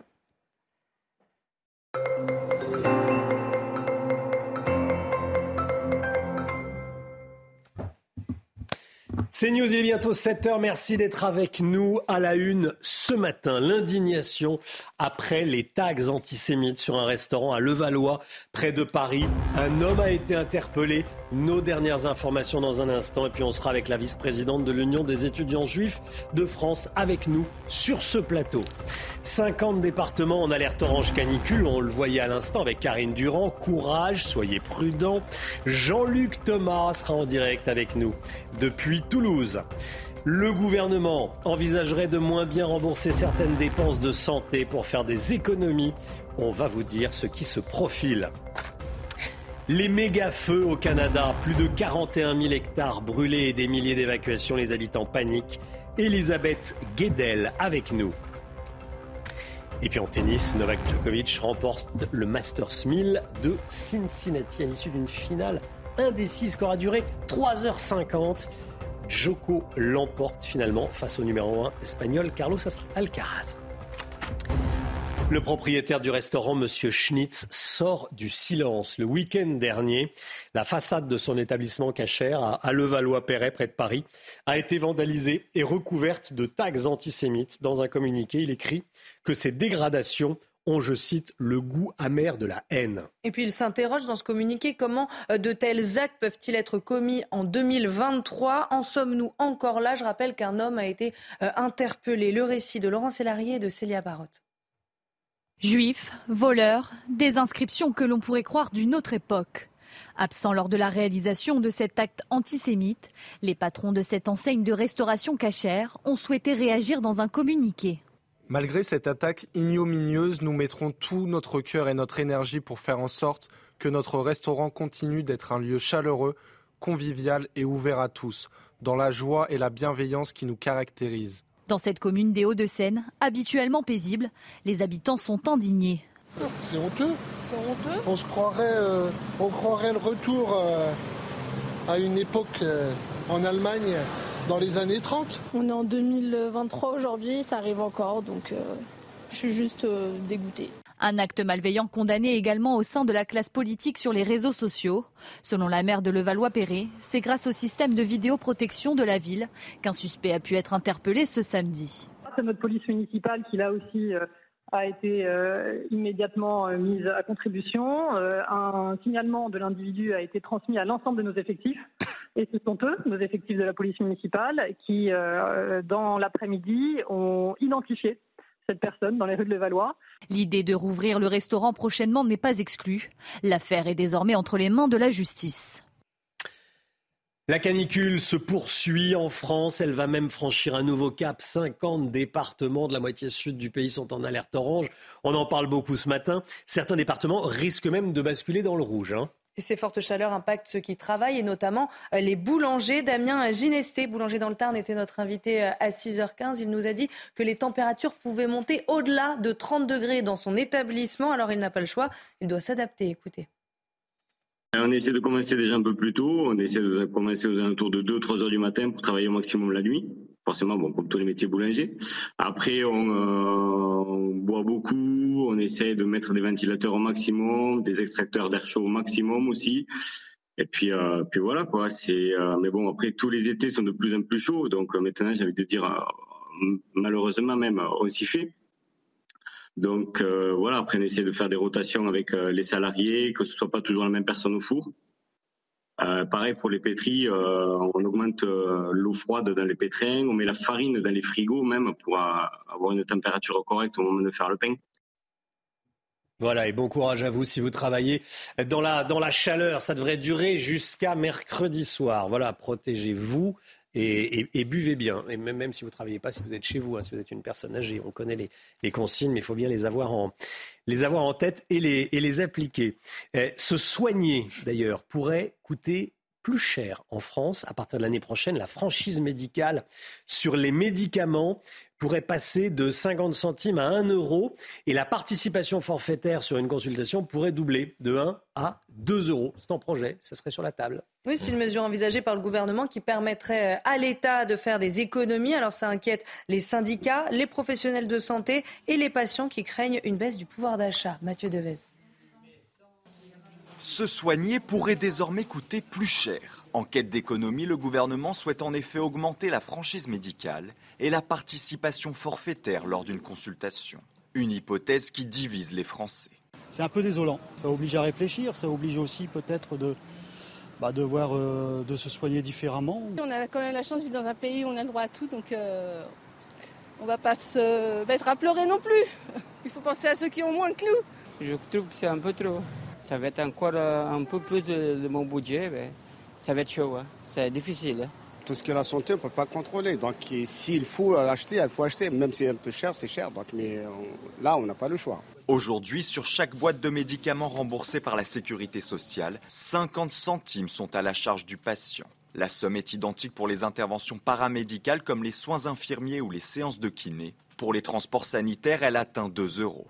Et selon le journal Les Échos, le gouvernement envisage de doubler ces montants, mais aussi la participation forfaitaire lors d'une consultation. Il s'agit d'un montant d'un euro à votre charge lors de chaque consultation ou acte réalisé par un généraliste ou un spécialiste. C'est également le cas pour un examen radiologique ou des analyses médicales. Des mesures qui pourraient être intégrées dans le futur projet de loi de financement de la sécurité sociale. Les feux continuent de gagner du terrain à l'ouest du Canada. Deux larges incendies ont fusionné et ont ravagé plus de 41 000 hectares, Chana. Oui, ça se passe à 500 km au nord-ouest de Vancouver. Les soldats du feu poursuivent leur lutte pour arrêter euh, la progression du feu. En attendant, des milliers d'habitants continuent à évacuer la zone. Et puis l'incendie qui ravage l'île de Tenerife, lui, était intentionnel. C'est ce qu'a révélé la garde civile. Depuis mardi dernier, le feu a déjà brûlé près de 12 000 hectares et 25 000 habitants ont dû être évacués. Les pédiatres tirent la sonnette d'alarme sur les intoxications au cannabis chez les enfants de moins de 3 ans qui ingèrent du cannabis qui traîne hein, dans, leur, euh, dans l'appartement ou dans la maison. La semaine dernière, un nourrisson de 18 mois a été placé en réanimation à l'hôpital pédiatrique de Nice. Il avait ingéré du cannabis, il ne se réveillait plus. Un accident qui n'est plus si rare. Vous allez voir, les explications sont signées Dounia Tengour. Un phénomène inquiétant et de plus en plus fréquent. Les intoxications au cannabis chez les enfants ne cessent d'augmenter en France. Des accidents liés très souvent à la négligence des adultes. Conséquence, les hospitalisations d'urgence se multiplient. Nous constatons une augmentation des accidents parce que c'est un accident très grave, que ce soit dans des aliments, euh, des gâteaux que les parents ont préparés pour eux et l'enfant en a mangé, ou de petites boulettes de cannabis qui traînent sur les tables. Bien sûr, il y en a de plus en plus parce que euh, euh, les parents en consomment de plus en plus. Et dans ce cas-là, c'est toujours l'hospitalisation immédiate, lavage d'estomac et surveillance de l'enfant. Des intoxications sévères qui inquiètent donc grandement les pédiatres. Et pour cause, les effets sur la santé des tout-petits, mais aussi les séquelles, peuvent être tout à fait dramatiques. Le danger est d'autant plus grand qu'il s'agit d'un jeune enfant. L'enfant peut avoir des troubles très graves comme par exemple, euh, bien sûr, des nausées, des troubles de la marche, une hyperexcitation ou une somnolence, mais ça peut être même des convulsions et aller jusqu'au coma. Selon la fondation L'Enval à Nice, depuis le début de l'année, 10 cas d'intoxication au cannabis chez des nourrissons ont déjà été répertoriés. Voilà, c'est fou. Euh, déjà, faut pas fumer de, cannabis, mais en plus, quand on a des enfants, on ne laisse pas traîner sur, le, sur la table du salon. Euh, Donald Trump. Donald Trump ne participera pas au premier débat des primaires républicaines. L'ancien président américain l'a confirmé cette nuit sur son réseau social Truth Social. Ce débat doit avoir lieu mercredi et Trump avait été un débatteur redoutable en, 2016. Pourquoi est-ce qu'il annonce euh, cette nuit qu'il ne participera pas à ce débat, Harold Iman Alors ses raisons à lui ne sont pas vraiment explicites. Il dit simplement euh, le public me connaît déjà, qu'est-ce que j'ai besoin d'aller sur un débat avec des inconnus qui ne font même pas le, cinquième de mon score? C'est le genre de, langage qu'il a employé mm. dans un message. Mais bon, on imagine bien qu'il craint une attaque sur le front de ses inculpations. Il en a quatre maintenant. Donc, même si les autres candidats ont évité le sujet la plupart du temps, euh, là, il serait bien obligé, face à la combativité et l'agressivité de Donald Trump, de lui envoyer des torpilles sur ce sujet. Donc, euh, ce n'est pas intéressant pour l'ex-président qui a déjà enregistré une interview avec euh, Tucker Carlson, qui est le commentateur conservateur le plus en vue aux États-Unis, et ils attendent leur moment pour le diffuser, peut-être juste un peu avant ou pendant le débat. Ça va passer par la société X, l'ancien euh, Twitter. C'est un peu ironique car euh, Donald Trump refuse d'être sur Twitter lui-même puisqu'il a créé Truth Social, que vous oh. avez nommé, qui est son propre réseau. Mais voilà, on verra par la suite si cette euh, manœuvre lui a réussi ou non, parce qu'il n'a pas dit non aux futurs débats qui auront lieu. Oui, c'est ça ses ennuis avec la justice l'intimident pas et euh, il n'a pas dit son dernier mot. Et, euh, il ne l'intimide pas, mais ça l'a intimidé au point de ne pas vouloir faire ce premier débat. Oui, oui, oui. Il a le sens du coup politique en tout cas, parce qu'on parlera probablement plus de son interview que du débat s'il y a l'interview. C'était le but sans doute. Hein Merci beaucoup Harold Iman. Harold Iman avec nous pour euh, l'actualité internationale. Le sport tout de suite. Tout de suite, Joko Alcaraz, le match qu'il a remporté, on vous le dit tout de suite. Votre programme avec Groupe Verlaine, centrale photovoltaïque à poser en toute simplicité n'importe où. Groupe Verlaine, connectons nos énergies. Novak Djokovic qui a battu Alcaraz, numéro 1 mondial. Oui, il a pris sa revanche cinq semaines après euh, sa défaite à Wimbledon. Le Serbe s'est imposé donc euh, cette nuit face à l'Espagnol et s'est offert le Masters 1000 de Cincinnati. Victoire au forceps en 3-7, 5-7, 7-6, 7-6 et il aura fallu 5 euh, balles de match et 3h49 de jeu pour que le Serbe vienne à bout du numéro 1 mondial on s'y fait pas assez ah de Joko qui déchire son de joie hein, son, son, maillot de, son maillot de, de tennis. Vous faites pas ça, vous? Euh, je... fais ça quand je perds. Mais rarement avec ma chemise après l'émission. Hein. Non, non, je les garde. Euh, du football féminin, à présent avec l'Espagne sur le toit du monde, et un, un bisou très polémique. Hein. Oui, ça s'est passé juste après euh, la, victoire de l'Espagne ah pendant la Coupe du Monde euh, de foot face aux Anglaises. En fait, le président de la fédération espagnole a embrassé Jenny Hermoso et la joueuse a déclaré sur Instagram Ça ne m'a pas plu, ce qui a choqué de nombreux internautes. De son côté, la fédération espagnole a indiqué que les deux sont euh, des amis très proches et qu'il s'agissait en fait d'une célébration spontanée. Vous avez regardé votre programme avec Groupe Verlaine. Isolation thermique par l'extérieur avec aide de l'État. Groupe Verlaine, connectons nos énergies. C'est News, il est 7h12. Merci d'être avec nous. Sarah Waklil est sur le plateau de la matinale, vice-présidente de l'Union des étudiants juifs de France. Bonjour Sarah Waklil. Bonjour, merci. Merci beaucoup d'être euh, avec nous ce matin. On va parler de ce qui s'est passé à Levallois.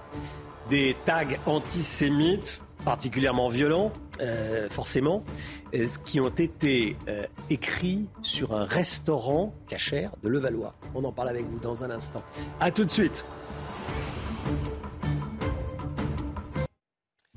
C'est News, il est 7h15, on est avec Sarah Waklil.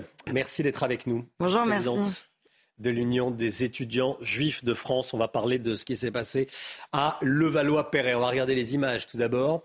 Des tags antisémites et inscrits sur un, restaurant euh, cachère de, Levallois. Voilà, voleurs, juifs. Bon, euh, ça a été placardé depuis, ça a été caché euh, depuis. Déjà, quelle est votre réaction? Quelle a été votre réaction quand vous avez vu ces, tags antisémites? Quand vous avez découvert Peut-être sur les réseaux sociaux d'ailleurs. Oui, alors d'abord euh, effroi, forcément, stupeur, énervement. Euh, tristesse, tant de, sentiments qui sont passés parce que quand même euh, ça, renvoie à des choses très dures. D'abord un commerce juif à Levallois qui est tagué de voleurs et, comment dire interpellé en tant que juif, ça, interpelle forcément et surtout ça crée un sentiment presque de peur, je dirais. Ça rappelle malheureusement euh, les heures sombres de notre histoire. Tout à fait, tout à fait. Euh, euh, quand j'ai personnellement, quand j'ai vu ces tags, la première chose à laquelle j'ai pensé, forcément, ça va être l'histoire des années 30, la nuit de cristal, les commerces juifs qui sont tagués comme tels, qui où le, mot juif est inscrit en grand, en noir, écrit au, feutre noir, d'autant plus sur ces images que l'on voit, et puis le préjugé également du juif qui est voleur, qui par définition, parce qu'il est dans le commerce, il va voler à la population leur argent. Vous faites confiance à la justice? Bien sûr. Oui, tout à fait. Euh, je pense que de, fait, en très peu de temps, le un suspect a été interpellé et pour ça, euh, moi, je, salue euh, forcément les, forces de l'ordre. J'espère que les, choses vont avancer, que l'auteur va être jugé comme, comme tel et, et condamné, puisque de nombreuses affaires, malheureusement, ont, ont, eu du temps à être euh, déclarés comme euh, antisémites. Là, je ne pense pas qu'il y ait quelconque doute sur l'affaire. Jonathan Arfi, qui est président du Conseil représentatif des institutions juives euh, de France, le, CRIF, qui est, déjà venu sur le, sur le plateau mm. de la matinale, bien sûr, écrit sur X, le nouveau Twitter, face à ces tags à Levallois, nous disons fermement qu'ils ne gagneront pas, en fustigeant l'antisémitisme de salon qui corrompt les esprits, c'est son expression, euh, comme l'antisémitisme de la rue qui charrie sa violence sous nos yeux. Euh, comment vous expliquez ces deux formes d'antisémitisme Est-ce qu'il y en a plusieurs? Alors oui, dans, tous les cas, il, existe aujourd'hui plusieurs formes d'antisémitisme. Mmh. Elles se manifestent par des formes diverses et variées. Mmh. Pour autant, c'est un antisémitisme qui subit et qui, enfin, qui, qui, euh, éclate depuis déjà enfin longtemps. Euh, dernièrement, on avait euh, l'antisémitisme de Civitas, dont, j'ai parlé euh, il y a une dizaine de jours également sur CNews. c'est chaque fois différentes formes, mais ce sont des mots finalement qui amènent à la haine. ça part de différents, de différents mouvements, de différents endroits, mais qui amènent toujours à la, même chose, l'insécurité, la peur, et créent au quotidien oui, euh, ce sentiment pour les Juifs de ne pas en être en France, de ne pas être français, de devoir être exclu, bien qu'ils soient tout aussi français, et je pense, j'en suis sûr d'ailleurs, puisque je le suis, euh, tout aussi euh, française que les autres. Europe Écologie Les Verts invite le rappeur Médine à son université d'été à partir de jeudi prochain. Le rappeur Médine qui est accusé d'avoir tenu des, propos antisémites. Comment est-ce que vous réagissez? Je trouve ça effroyable. Honnêtement, donner la parole à, un rappeur à travers son, rôle, en tout cas par son titre à des universités d'été, alors qu'il tient des propos antisémites. Je, trouve ça, effroyable. Je trouve ça, un peu, décalé. Enfin, même euh, ça, envoie un message euh, finalement à la, population française de c'est normal finalement de donner un, un champ à ces paroles-là.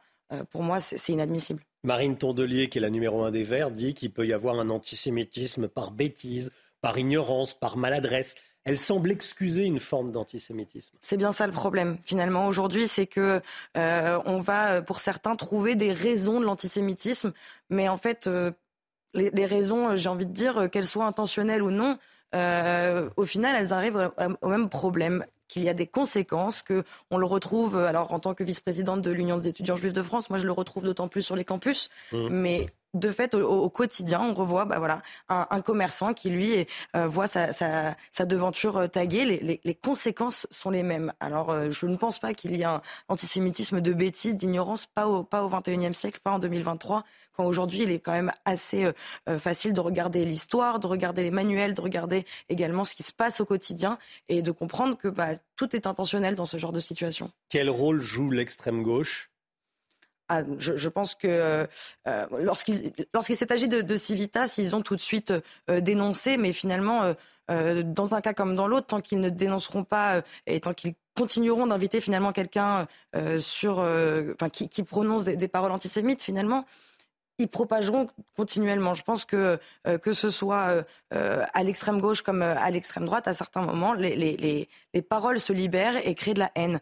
L'antisémitisme a des conséquences. Mmh.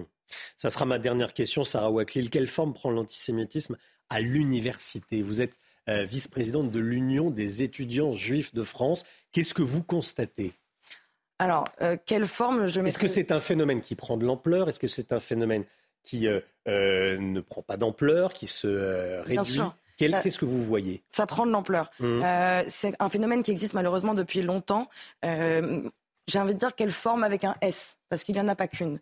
Euh, il y a euh, celui, enfin, la, forme qui va se déclarer par euh, une haine d'Israël, où les étudiants juifs vont être constamment rappelés à la politique d'Israël comme s'ils étaient les coupables ou en tout cas les, les ambassadeurs de l'État d'Israël et devaient à chaque fois justifier chacune des, des, des, mesures prises sur place.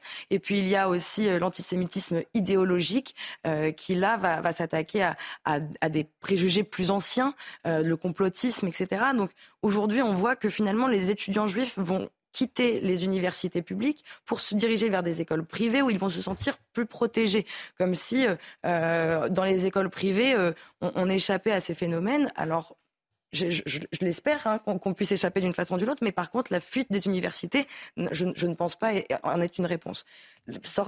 à de nombreuses reprises, lorsqu'il y a des tags antisémites, et il y en a dans les universités, les, les, les, les responsables administratifs peine à le reconnaître. Je pense que le travail se situe là, de pouvoir euh, engager la responsabilité, de pouvoir prendre ses responsabilités finalement et faire en sorte que les étudiants juifs trouvent et aient leur place, parce qu'ils l'ont, et j'en suis persuadée, dans les universités publiques françaises. Sarah Waklil, Merci beaucoup d'être euh, venue sur le plateau de la matinale ce matin, vice-présidente de l'Union des étudiants juifs de France. Voilà, un homme a donc été interpellé. Pour l'instant, on n'a pas d'informations sur euh, son profil, mais on en aura Évidemment. Euh, Chana, on va partir en Corse. Oui, pas de répit pour les sapeurs-pompiers euh, en montagne. Cet été, ils ont effectué 200 opérations de secours en moyenne, allant de la simple entorse à l'infarctus. Vous allez voir qu'ils interviennent 24 heures sur 24, parfois au péril de leur vie. Reportage signé Christina Luzzi. Premier appel d'urgence de la journée. À 700 mètres d'altitude, une randonneuse de 70 ans s'est égarée et elle n'a plus d'eau. Après quelques minutes d'échange, l'équipe décide de partir dans la montagne corse à la recherche de la victime. Avant chaque départ en intervention, on fait un briefing de façon à ce que tout le monde soit au courant de toute la, les natures des interventions, de l'intervention. Chacun peut apporter sa petite pierre à, l'édifice. Chaque professionnel charge alors son matériel dans la machine en veillant à ne pas trop l'alourdir. Euh, le poids, c'est méga important parce que ça conditionne la stabilité de l'hélico et, et la maniabilité pour les pilotes. Donc, euh, des fois, on s'allège, on choisit de ne pas prendre tel ou tel matériel pour que ce soit plus léger. À bord de l'hélicoptère de la sécurité civile Dragon 2B, les sapeurs-pompiers du groupe Montagne, accompagnés d'une équipe d'urgentistes, tentent de localiser la victime. Une fois sur place, un premier secouriste la rejoint par les airs afin de la mettre hors de danger. Plus de peur que de mal cette fois-ci, mais sans cette action complémentaire entre les équipages de la sécurité civile et les hommes du GMSP, certaines activités de montagne pourraient tourner au drame. En Haute-Corse, les hommes du 6-2B effectuent en moyenne 200 opérations de secours sur la saison estivale, 7 jours sur 7, 24 heures sur 24, parfois au péril de leur vie. C'est News, il est 7h23. Merci d'être avec nous. Bon courage. Il va faire très chaud aujourd'hui sur une grande partie du pays. On en parle beaucoup. Bien sûr, dans un instant, la météo. Mais tout d'abord, une petite pause pub. On se retrouve juste après. À tout de suite. 7h25. Le temps tout de suite et on commence avec la météo des plages.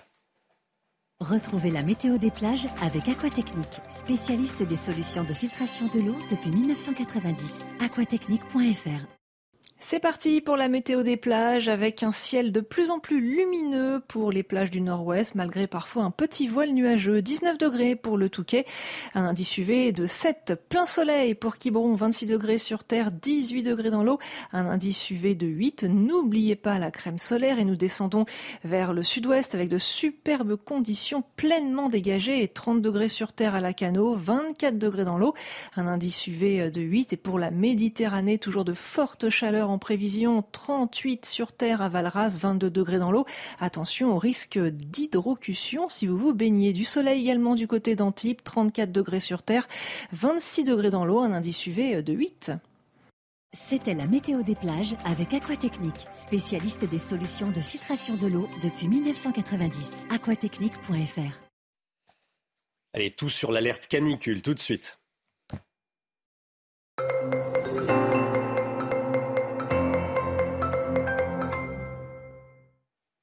Soleil brûlant aujourd'hui, Karine Durand, avec des températures qui vont sans doute atteindre encore aujourd'hui les 40 degrés, voire les dépasser. Hein. Et oui, et plus de la moitié du pays, quasiment les trois quarts du pays, en vigilance euh, canicule, justement, qui est particulièrement intense sur la moitié sud, centre-est, sud-est, sud-ouest également. Et tout cela remonte vers le nord-est des températures, donc qui vont dépasser les 40 sur les grandes villes du sud.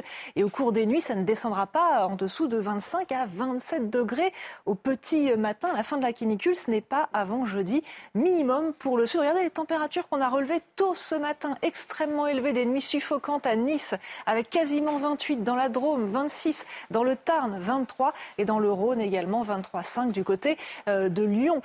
Côté ciel, eh bien, du soleil pour tout le monde, un temps euh, calme et sec. On a juste quelques nuages quand même sur euh, les côtes de la Manche, quelques brumes grisailles qui se dissipent assez euh, facilement. Un petit peu plus de nuages sur le nord, mais sans conséquence. Plein soleil sur la vallée du Rhône ou encore sur le sud-ouest et la Corse. Et au cours de l'après-midi, le soleil se généralise à l'ensemble du pays. On a parfois juste une ambiance un petit peu voilée sur le nord, mais en dessous, un ressenti très très lourd, justement.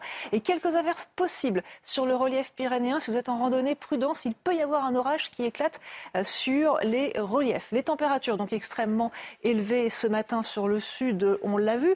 Quant à la moitié nord, eh bien, on a un petit peu plus de fraîcheur. On respire mieux sur la pointe bretonne, 14 degrés, ou encore à Paris, 19 degrés. Et en ce qui concerne l'après-midi, les valeurs sont vraiment extrêmes, hein, jusqu'à 10, 12 degrés supérieurs aux moyennes de saison, ce qui donne jusqu'à 39 du côté de Lyon, de Toulouse également. Localement, on va monter encore plus plus haut, 30 degrés à Paris et 27 du côté de Strasbourg. Et pour la suite, eh bien, encore de la chaleur prévue pour votre mardi, pour votre mercredi. Ce sera le pic d'intensité avant l'arrivée de la dégradation orageuse qui va tout changer à partir de jeudi.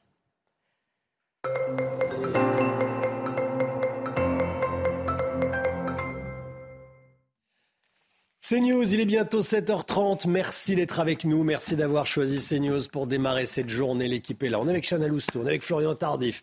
On est avec Harold Iman et Karine Durand, bien sûr, pour la météo. Il va être beaucoup question de la, de la canicule. À la une ce matin, les Marseillais qui l'attendait. La CRS 8 a été déployée ce week-end dans un quartier de Marseille. Objectif, mettre fin aux violences dues au trafic de drogue. Alors ce matin, on se pose la question, est-ce que les choses ont changé depuis l'installation de la CRS 8 On va faire un, un bilan. Après l'émotion, la colère en Seine-Saint-Denis après l'incendie qui a coûté la vie à trois personnes sur l'île Saint-Denis, les habitants affirment qu'ils avaient alerté de nombreuses fois sur les défaillances du bâtiment. Vous les entendrez dans ce journal. Un golf saccagé par des écologistes radicaux, ça s'est passé dans la Vienne, en marge du convoi anti-bassine. Une enquête a été ouverte. Vous entendrez le directeur du golf. Les Français vont devoir mettre la main à la poche. Ce matin, on vous révèle les pistes du gouvernement pour faire des économies. Parmi ces pistes, il y a la hausse des taxes, les avantages euh, fiscaux qui pourraient être réduits la hausse de la franchise sur les médicaments remboursés Eh bien, on va en parler avec Florian Tardif. 50 départements en alerte orange canicule, le thermomètre grimpe et les hôpitaux sont déjà sous pression. Ils vont devoir faire face à un afflux de patients. On sera avec un médecin urgentiste à l'hôpital d'Agen-Nérac dans ce journal. La canicule se poursuit, on en parle, mais tout d'abord, je voulais qu'on aille à Marseille. La CRS 8 est arrivée à Marseille ce week-end.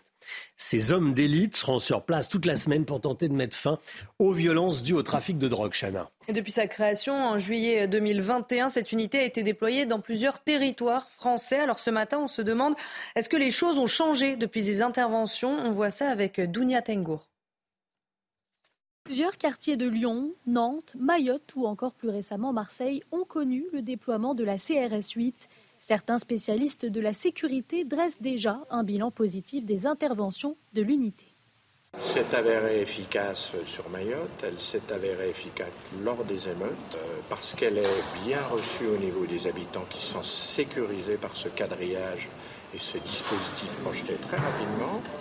Euh, et elle est très réellement un obstacle à la délinquance locale. Pour les forces de l'ordre, le dispositif se révèle à la fois dissuasif mais aussi très efficace.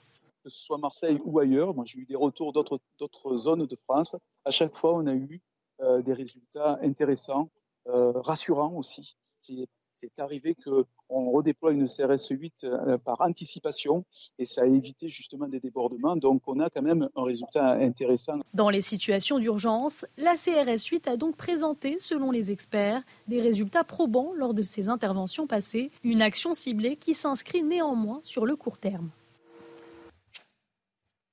Voilà, et on sera en direct avec Bruno Bartosetti, que vous avez vu dans, ce reportage, qui est policier, qui connaît parfaitement la zone de, Marseille. Il sera en direct avec nous à, à 8h30.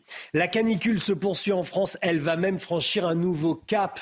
Aujourd'hui, 50 départements de la moitié sud du pays sont actuellement placés en vigilance orange. Hein. Et certains risquent même de basculer dans le rouge et ce phénomène tardif pour la saison devrait se poursuivre ces prochains jours. Alors Karine Durand, dites-nous à quoi faut-il s'attendre concrètement? Il faut s'attendre au pic d'intensité de la canicule ces prochains jours, entre ce lundi et ce mercredi, mais surtout mardi et mercredi.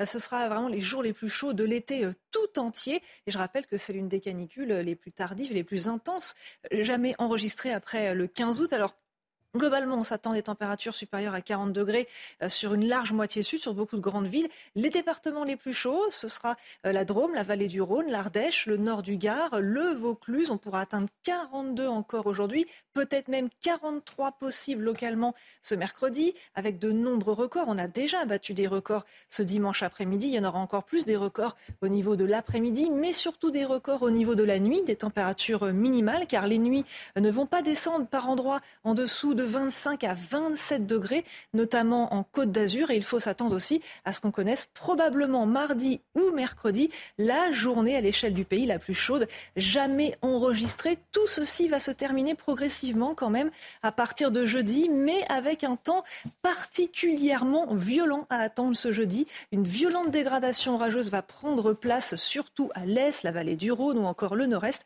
Et là, on va perdre 10 à 15 degrés, voire même peut-être plus, proche de 20 degrés en moins en l'espace de deux jours seulement. Voilà, on part sur quelques jours assez compliqués. Hein. Très intense jusqu'à mercredi. Très intense jusqu'à mercredi. On fait attention si on a une personne âgée, si on a des petits à la maison. Et tout le monde doit faire euh, attention, évidemment, mais particulièrement les, les plus fragiles, bien sûr. Comment ça se passe dans les hôpitaux? On sera avec un médecin urgentiste dans un instant. L'inquiétude à l'île Saint-Denis après l'incendie qui a fait trois morts dans la cité Maurice-Thorez. Le maire de la commune espère reconnaître rapidement et connaître rapidement l'origine du drame.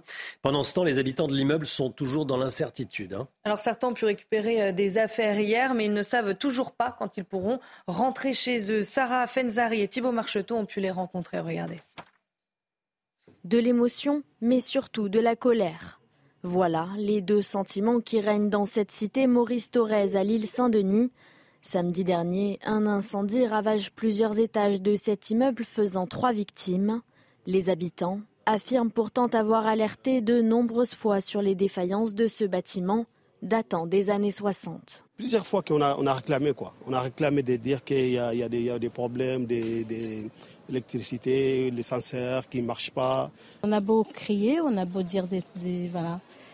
Euh, il y a eu un incendie, un deuxième. Euh, on a beau faire des trucs, manifester, faire des pétitions, mais ça sert à rien parce qu'ils nous écoutent pas. Non, ils nous écoutent pas.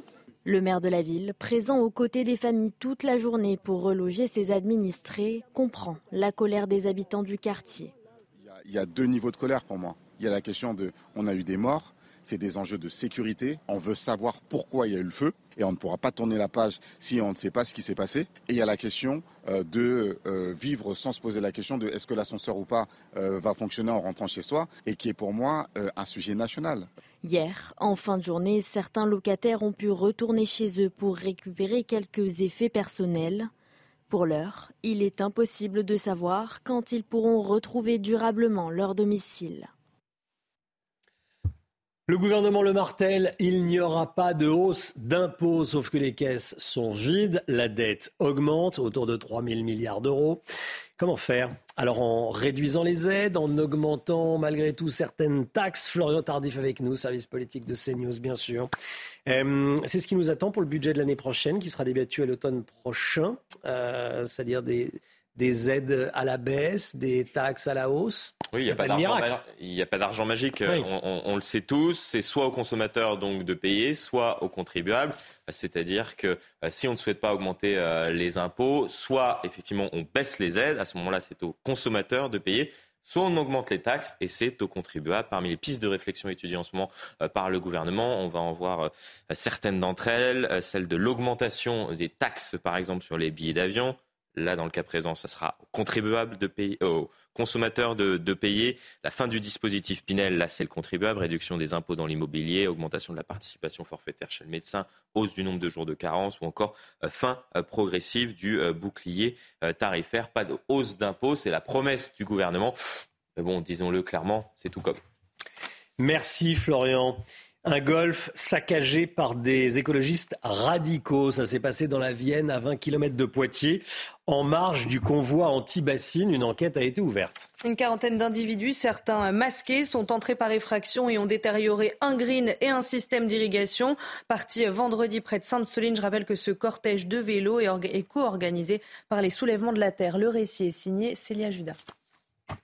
Tuer le vivant, quel manque de savoir-vivre. En marge du convoi de l'eau, c'est par ces mots peints sur le green du golfe de Beaumont-Saint-Cyr, près de Poitiers, qu'une quinzaine de participants cagoulés ont décidé de frapper. On est vraiment euh, très très en colère, on est même euh, très atterré en fait de cette euh, situation-là. Je ne comprends pas très bien en fait la démarche de, saccager le travail des jardiniers et, et, pour autant en fait surtout de s'attaquer à on va dire, une filière qui euh, travaille euh, dans le bon sens justement pour euh, préserver l'eau. Nous, on utilise les eaux de ruissellement du coteau, on n'utilise pas d'eau potable, vous voyez.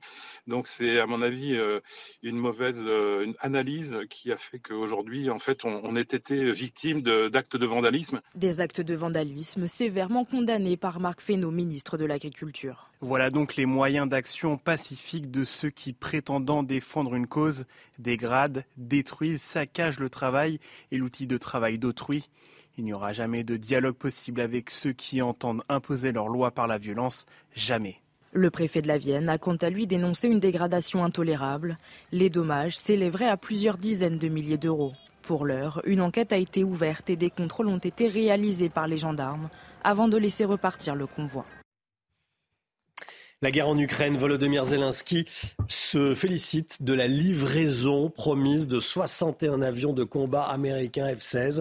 Le président ukrainien qui a salué hier soir cette décision qu'il qualifie d'historique prise par les, Pays-Bas et le Danemark. Il s'est rendu hier dans, les deux pays. Harold Iman avec nous. Pourquoi les États-Unis ne donnent pas d'avions? Alors, en janvier, euh, Joe Biden avait refusé. Il a dit on n'en a pas besoin pour l'instant. Euh, c'est les missiles et les missiles antimissiles qui comptent à ce moment-là.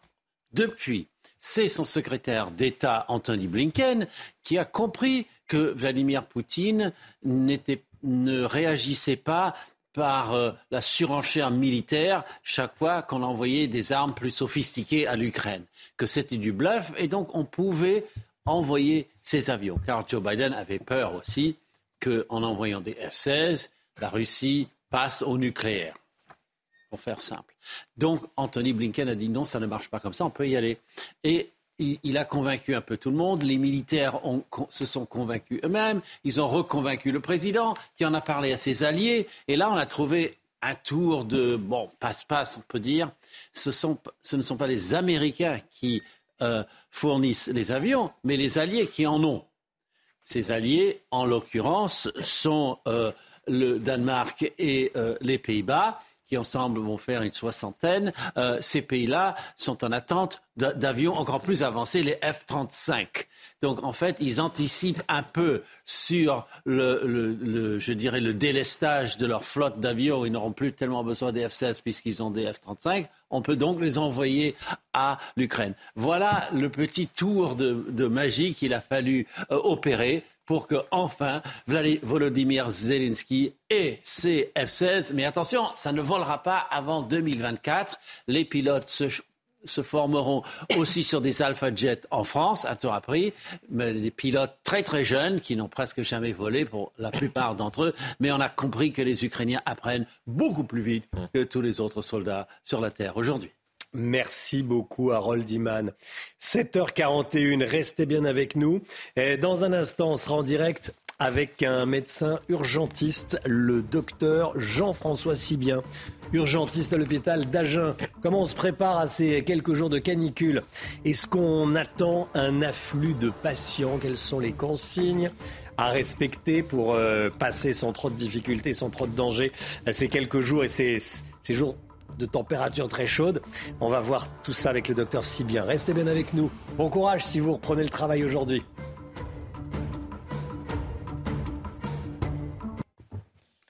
C'est News, il est 7h44. On sera dans un instant avec un médecin urgentiste. Comment, euh, comment s'apprête-t-il à vivre ces quelques jours de, canicule dans son euh, service à Agen? On va en parler dans un instant, juste après le point info. Chana Lousteau.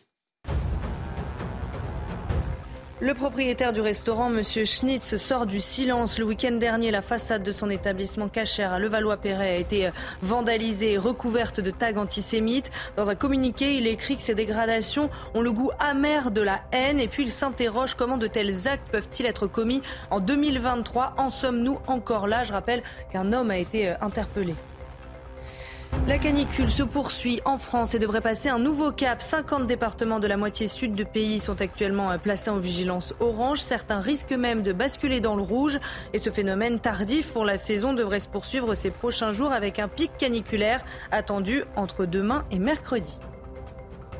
Et puis les feux continuent de gagner du terrain à l'ouest du Canada. De larges incendies ont fusionné et ont ravagé plus de 41 000 hectares à 500 km au nord-ouest de Vancouver. Les soldats du feu poursuivent leur lutte pour arrêter la progression du feu. En attendant, des milliers d'habitants continuent à évacuer la zone. Bonjour docteur. Bonjour monsieur le Sarbre. Bonjour, docteur Jean-François Sibien, urgentiste à l'hôpital d'Agen-Nérac. Euh, merci d'être avec nous. On parle beaucoup de la canicule. On n'a pas le choix, on la sent bien, même si on n'est pas dans les départements euh, en orange. Il fait chaud un peu partout en France et particulièrement dans le, dans le sud de la France. Et vous êtes au cœur euh, de cette, de cette urgence canicule, puisque vous êtes à Agen, il va faire très chaud aujourd'hui. Il va faire combien, tiens, à Agen aujourd'hui, Karine Durand?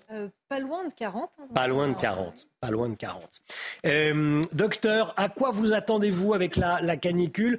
À un afflux de patients? Pour, être honnête avec vous, la canicule, euh, pour les hospitaliers et d'ailleurs les libéraux, c'est tous les jours. C'est tous les jours depuis, euh, depuis le début de l'été, quelle que soit la température extérieure. Donc le marronnier caniculaire qui ressort effectivement tous les étés, puis on aura cet hiver euh, les épidémies de bronchiolite. Euh, pour nous, c'est tous les jours euh, très très tendu. On a beaucoup travaillé avec l'ancien ministre de la Santé sur l'organisation avec une régulation médicale en amont des admissions aux urgences. Mais là, effectivement, dans la période estivale, puisque nos collègues soignants et également nos collègues praticiens ont pris un, peu de vacances bien méritées après trois années à flux tendu, nous, sommes en grande difficulté vous êtes en grande difficulté. Euh, vous nous dites toute l'année et encore plus quand il y a des crises. Euh, actuellement, vous avez de la place pour accueillir euh, les patients qui vont arriver, les, personnes âgées qui seront un peu faibles à cause de, la montée en température? Le, système hospitalier actuel avec un, flux tendu vous l'avez vu, hein, le, manque de lits pendant la période Covid avec le Tetris qu'on a dû faire pour pouvoir placer les, patients en réanimation en France et même euh, à l'étranger. Aujourd'hui, nous manquons de lits parce que nous manquons de soignants, une politique euh, sanitaire euh, complètement déconnectée de notre réalité. Ça fait plus de 20 ans qu'on alerte qu'on va manquer de soignants, c'est le cas, qu'on va manquer de praticiens, c'est le cas. Après, donc, la bonne idée de fermer des lits, fermer des lits, fermer des lits, Aujourd'hui, nous n'avons pas assez de lits pour accueillir euh, les, malades, les malades les plus fragiles, donc euh, les personnes âgées. Vous l'avez également vu en pédiatrie euh, récemment avec un transfert de, de Paris vers Rouen. Mais du moment qu'on arrive à transférer, à trouver un lit c'est déjà une solution. Rappelez-vous, l'été dernier, il y a des, malades qui ont passé plus de dix jours sur des brancards, les malades les plus âgés généralement, et une étude publiée en juin 2023 par le professeur Jonathan Freund montre qu'un patient qui passe juste une nuit, un patient de plus de 75 ans qui passe juste une nuit sur un brancard, on augmente sa mortalité de 46%. Si ce patient a une comorbidité, sa mortalité augmente de 226%. Comment voulez-vous que nous, on puisse, en rentrant chez nous, en ayant laissé des patients sur des brancards une nuit, comment voulez-vous qu'on puisse rentrer apaisé? Euh, Nous sommes là pour soigner, c'est notre métier, c'est le cœur de notre métier, c'est une passion pour nous. À partir de là, les gens qui nous gèrent sur le plan administratif, euh, les différents gouvernements, il va falloir qu'ils comprennent qu'il faut changer les paradigmes et qu'on arrête de communiquer et qu'aujourd'hui, euh, on s'oriente vers le juste soin, un soin humain, un soin de qualité à destination de l'ensemble de nos concitoyens. Ça veut dire euh, très concrètement vous allez faire du tri. Si vous avez plus de, si vous n'avez pas assez de place, s'il y a un afflux de patients à cause de la canicule dans les prochaines heures, vous allez devoir trier. Vous allez me dire, c'est le propre d'un service d'urgence, peut-être. Alors, le, triage, la régulation médicale, c'est quelque chose que nous faisons au quotidien. Évidemment, euh, nous sommes là aux urgences pour prendre en charge les patients les plus graves de manière immédiate et nous sommes là aussi pour prodiguer euh, les, les conseils, que nous faisons aux urgences, que nous faisons également en régulation médicale via le 15 et à partir de là, oui, enfin, nous travaillons, mais historiquement, hein, euh, sur des échelles de, triage. Après, donc, euh, les patients euh, qui n'auront pas de pathologie trop grave attendront le temps nécessaire pour être pris en charge ou seront réorientés vers nos collègues libéraux que nous remercions pour leur solidarité. De toute façon, on travaille ensemble, vu la pénurie qui existe des deux côtés de la rivière. Mmh. docteur, il y a beaucoup de personnes âgées qui nous regardent. Qu'est-ce qu'il faut savoir? À partir de quand faut-il s'inquiéter? Et quand on est euh, enfant de personnes âgées, euh, qu'est-ce qu'il faut dire? Quels sont les bons messages à faire passer? C'est le moment. Monsieur de Sarbre, effectivement, les bons messages à faire passer pour les patients les plus âgés, nos anciens, mais également pour euh, les, plus jeunes, c'est être très vigilant vis-à-vis d'eux, que ce soit leur famille, leur entourage, faire des visites régulières faciliter tout ce qui est hydratation euh, donner des petites bouteilles d'eau euh, et leur indiquer là aussi parce qu'on est obligé de, surveiller euh, la, quantité euh, d'eau administrée. Les personnes âgées vous disent toujours ben, j'ai pas soif, mais j'ai bu, ce qui n'est pas toujours la réalité. Donc il faut qu'on surveille leur, niveau d'hydratation. Idéalement la climatisation, mais euh, c'est pas pas toujours possible. Mais une ventilation, des linges humides, bien aérer la, la maison le matin. Là, il fait il fait 22 degrés chez nous, donc aérer la maison pendant une heure ou deux. Après, bien fermer la maison et là aussi manger des produits plutôt frais, des laitages et après donc c'est la vigilance du, du quotidien vis-à-vis des personnes les plus fragiles. Merci beaucoup, docteur. Merci d'avoir été avec nous, docteur Jean-François Sibien, urgentiste à l'hôpital d'Agen-Nérac. Voilà, et bon courage à, vous, bon courage à tous, et on est prudent. pendant quelques jours, il va faire très chaud, on fait attention et on suit bien les, consignes sanitaires qu'on vient d'entendre. Allez, 7h52, dans un instant, la politique avec vous, Florian Tardif. On va revenir sur ces tags antisémites euh, inscrits sur la façade d'un restaurant à Levallois-Perret. A tout de suite. La politique avec vous, Florian Tardif, et on revient ce matin sur ces tags antisémites retrouvés sur la façade d'un commerce de Levallois-Perret, un restaurant cachère de Levallois-Perret. Un acte condamné par une large partie de la classe politique, mais pas par toute la classe politique, Florian. Hein. Oui, image terrible, Romain, qui témoigne qu'il existe encore un antisémitisme virulent dans notre pays. Et ce qui frappe, vous avez raison, c'est qu'une large partie euh, de la classe politique a condamné ce qui s'est passé euh, ce week-end à Levallois-Perret, une large partie de la classe politique, mais pas toute la classe politique. Si quelques députés de gauche, y compris euh, issus des rangs de la France insoumise, ont condamné cet acte, tous ne l'ont pas fait. Pire, certains ont jugé bon de dire que c'était le vrai antisémitisme. Je les cite, je parle ici euh, d'Aurélien Taché, euh, député euh, macroniste, dissident lors de la précédente législature et dorénavant député Europe Écologie Les Verts à l'Assemblée nationale, comme s'il existait un vrai et un faux antisémitisme, un bon et un mauvais, puisque c'est de cela qu'il s'agit, disons-le très clairement. Et pire, loin de s'en excuser sur les réseaux sociaux, Aurélien Taché a assumé euh, ses propos dans un second tweet expliquant euh, que lutter contre l'antisémitisme en se vautrant dans des polémiques stériles, c'est laisser la liberté d'agir aux propagateurs de haine. Je ne peux que réitérer mon propos. Fin de citation. Pourquoi est-ce qu'il dit cela? Tout simplement parce qu'au sein d'Europe Écologie Les Verts, Romain, il existe des divisions internes autour de la venue de Médine. Tout est lié. Rappeur invité aux universités d'été du parti qui se dérouleront dans quelques jours. Médine qui dit bien euh, qu'il s'est excusé après, a tenu euh, des propos antisémites il y a peu sur les réseaux sociaux. Là encore, il y a donc aujourd'hui trois camps bien distincts au sein du parti à ce sujet. Ceux qui assument et excusent ouvertement euh, Médine, quitte à trouver n'importe quel prétexte pour dire que ses propos n'étaient pas euh, des propos antisémites. Exemple avec euh, Aurélien Taché, donc d'autres qui commencent à être gênés par sa venue et ne savent comment la justifier. Récemment, en Sandrine Rousseau ou encore Marine Tondelier à la tête du parti, et ceux qui estiment que Médine, eh bien tout simplement, il ne fallait pas l'inviter, estime par exemple Karima Deli, parlementaire européenne au sein du parti Europe Écologie Les Verts. Mais que révèle cette histoire, Romain, au fond, puisque c'est de cela euh, que nous souhaitions euh, parler ce matin, c'est le fait qu'une partie de la classe politique est prête à vendre son âme par pur électoralisme, puisque s'il n'y a pas un vrai et un faux antisémitisme dans notre pays. Il y a deux sortes d'antisémitisme en France.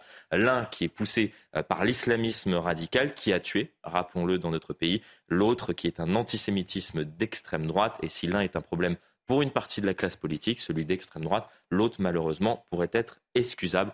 Non, monsieur le député, monsieur Taché, l'antisémitisme est un délit, d'où qu'il vienne. Un point, c'est tout. Florian Tardif, merci Florian. 8h15, soyez là, on va revenir sur cette, sur actualité sur, sur d'autres actualités, bien sûr, sur toutes les actualités, avec euh, Henri Guénaud, ancien conseiller de Nicolas Sarkozy. Henri Guénaud, invité politique de la matinale. 8h15, le temps, tout de suite, il va faire très chaud aujourd'hui, on voit ça en détail avec Karine Durand.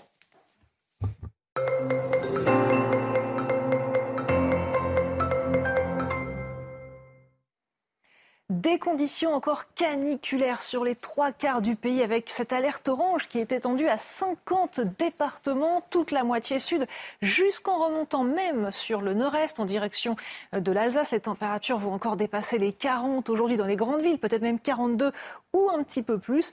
Et au cours des nuits prochaines, elles ne descendront pas localement dans le sud-est en dessous des 26-27 degrés. La fin, ce n'est pas avant jeudi pour les départements du sud. Côté ciel, plein soleil pour tout le monde, un soleil brûlant sur la moitié sud, la vallée du Rhône, le sud-est, euh, la Corse, quelques passages nuageux sans conséquence sur la moitié nord, un ciel légèrement voilé tout simplement. Et puis quelques averses sont possibles sur le relief pyrénéen. Prudence, si vous randonnez en montagne, il peut y avoir quelques orages isolés dans euh, les Pyrénées. Concerne les températures, elles sont encore extrêmement élevées, avec jusqu'à 39 degrés à Lyon, mais également à Toulouse. Localement, un peu plus, on peut basser la barre des 40. Quant au nord, eh bien encore 30 degrés pour le bassin parisien. On respire un peu mieux sur la pointe bretonne, 24 degrés à Brest. Et au cours de la journée de demain, attention, c'est le pic d'intensité de la canicule qui se met en place entre mardi et mercredi avec un plein soleil pour absolument tout le monde et ce dôme de chaleur qui s'étale sur l'ensemble du pays. Aucune précipitation. Des températures qui localement vont pouvoir atteindre les 42 voire même 43 sur le centre-est et le sud-est.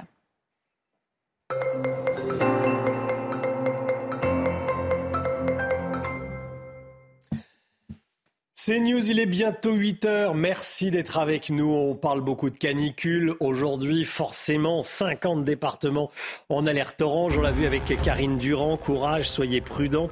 On va également euh, aller sur le terrain, retrouver Jean-Luc Thomas, qui sera en direct avec nous depuis Toulouse. A tout de suite, Jean-Luc. Le gouvernement envisagerait de moins bien rembourser certaines dépenses de santé pour faire des économies. On va vous dire ce qui se profile Indignation après les tags antisémites sur euh, ce restaurant à Levallois, près de Paris, dont on vous parle ce matin, bien sûr. Un homme a été interpellé. Le propriétaire du restaurant a publié un communiqué. Les méga-feux au Canada, plus de 41 000 hectares brûlés des milliers d'évacuations. Les habitants paniquent. On en parle ce matin. La canicule se poursuit en France. Elle va même franchir un nouveau cap. 50 départements donc de la moitié sud du pays sont actuellement placés en, vigilance orange et certains de ces départements pourraient même basculer dans le rouge, Chana. Hein. et ce phénomène tardif pour la saison devrait euh, se poursuivre ces prochains jours avec un pic caniculaire attendu entre demain et mercredi. Parmi les départements sous surveillance, la Haute-Garonne, on retrouve tout de suite euh, Jean-Luc Thomas en direct de Toulouse. Bonjour Jean-Luc. Alors il va faire très chaud aujourd'hui jusqu'à 38 euh, degrés dans la région, c'est bien ça? Oui, exactement, 38 euh, degrés ici euh, à Toulouse. Et euh, je me trouve maintenant dans le lieu qui va être le plus prisé de cette journée, en bord de, Garonne, parce que évidemment, près de l'eau, il fait beaucoup plus frais. Et puis actuellement, il fait 25 degrés. Il y a une petite brise qui est fort agréable, en tout cas pour, pour ce matin. Mais il va faire évidemment très très chaud aujourd'hui à Toulouse.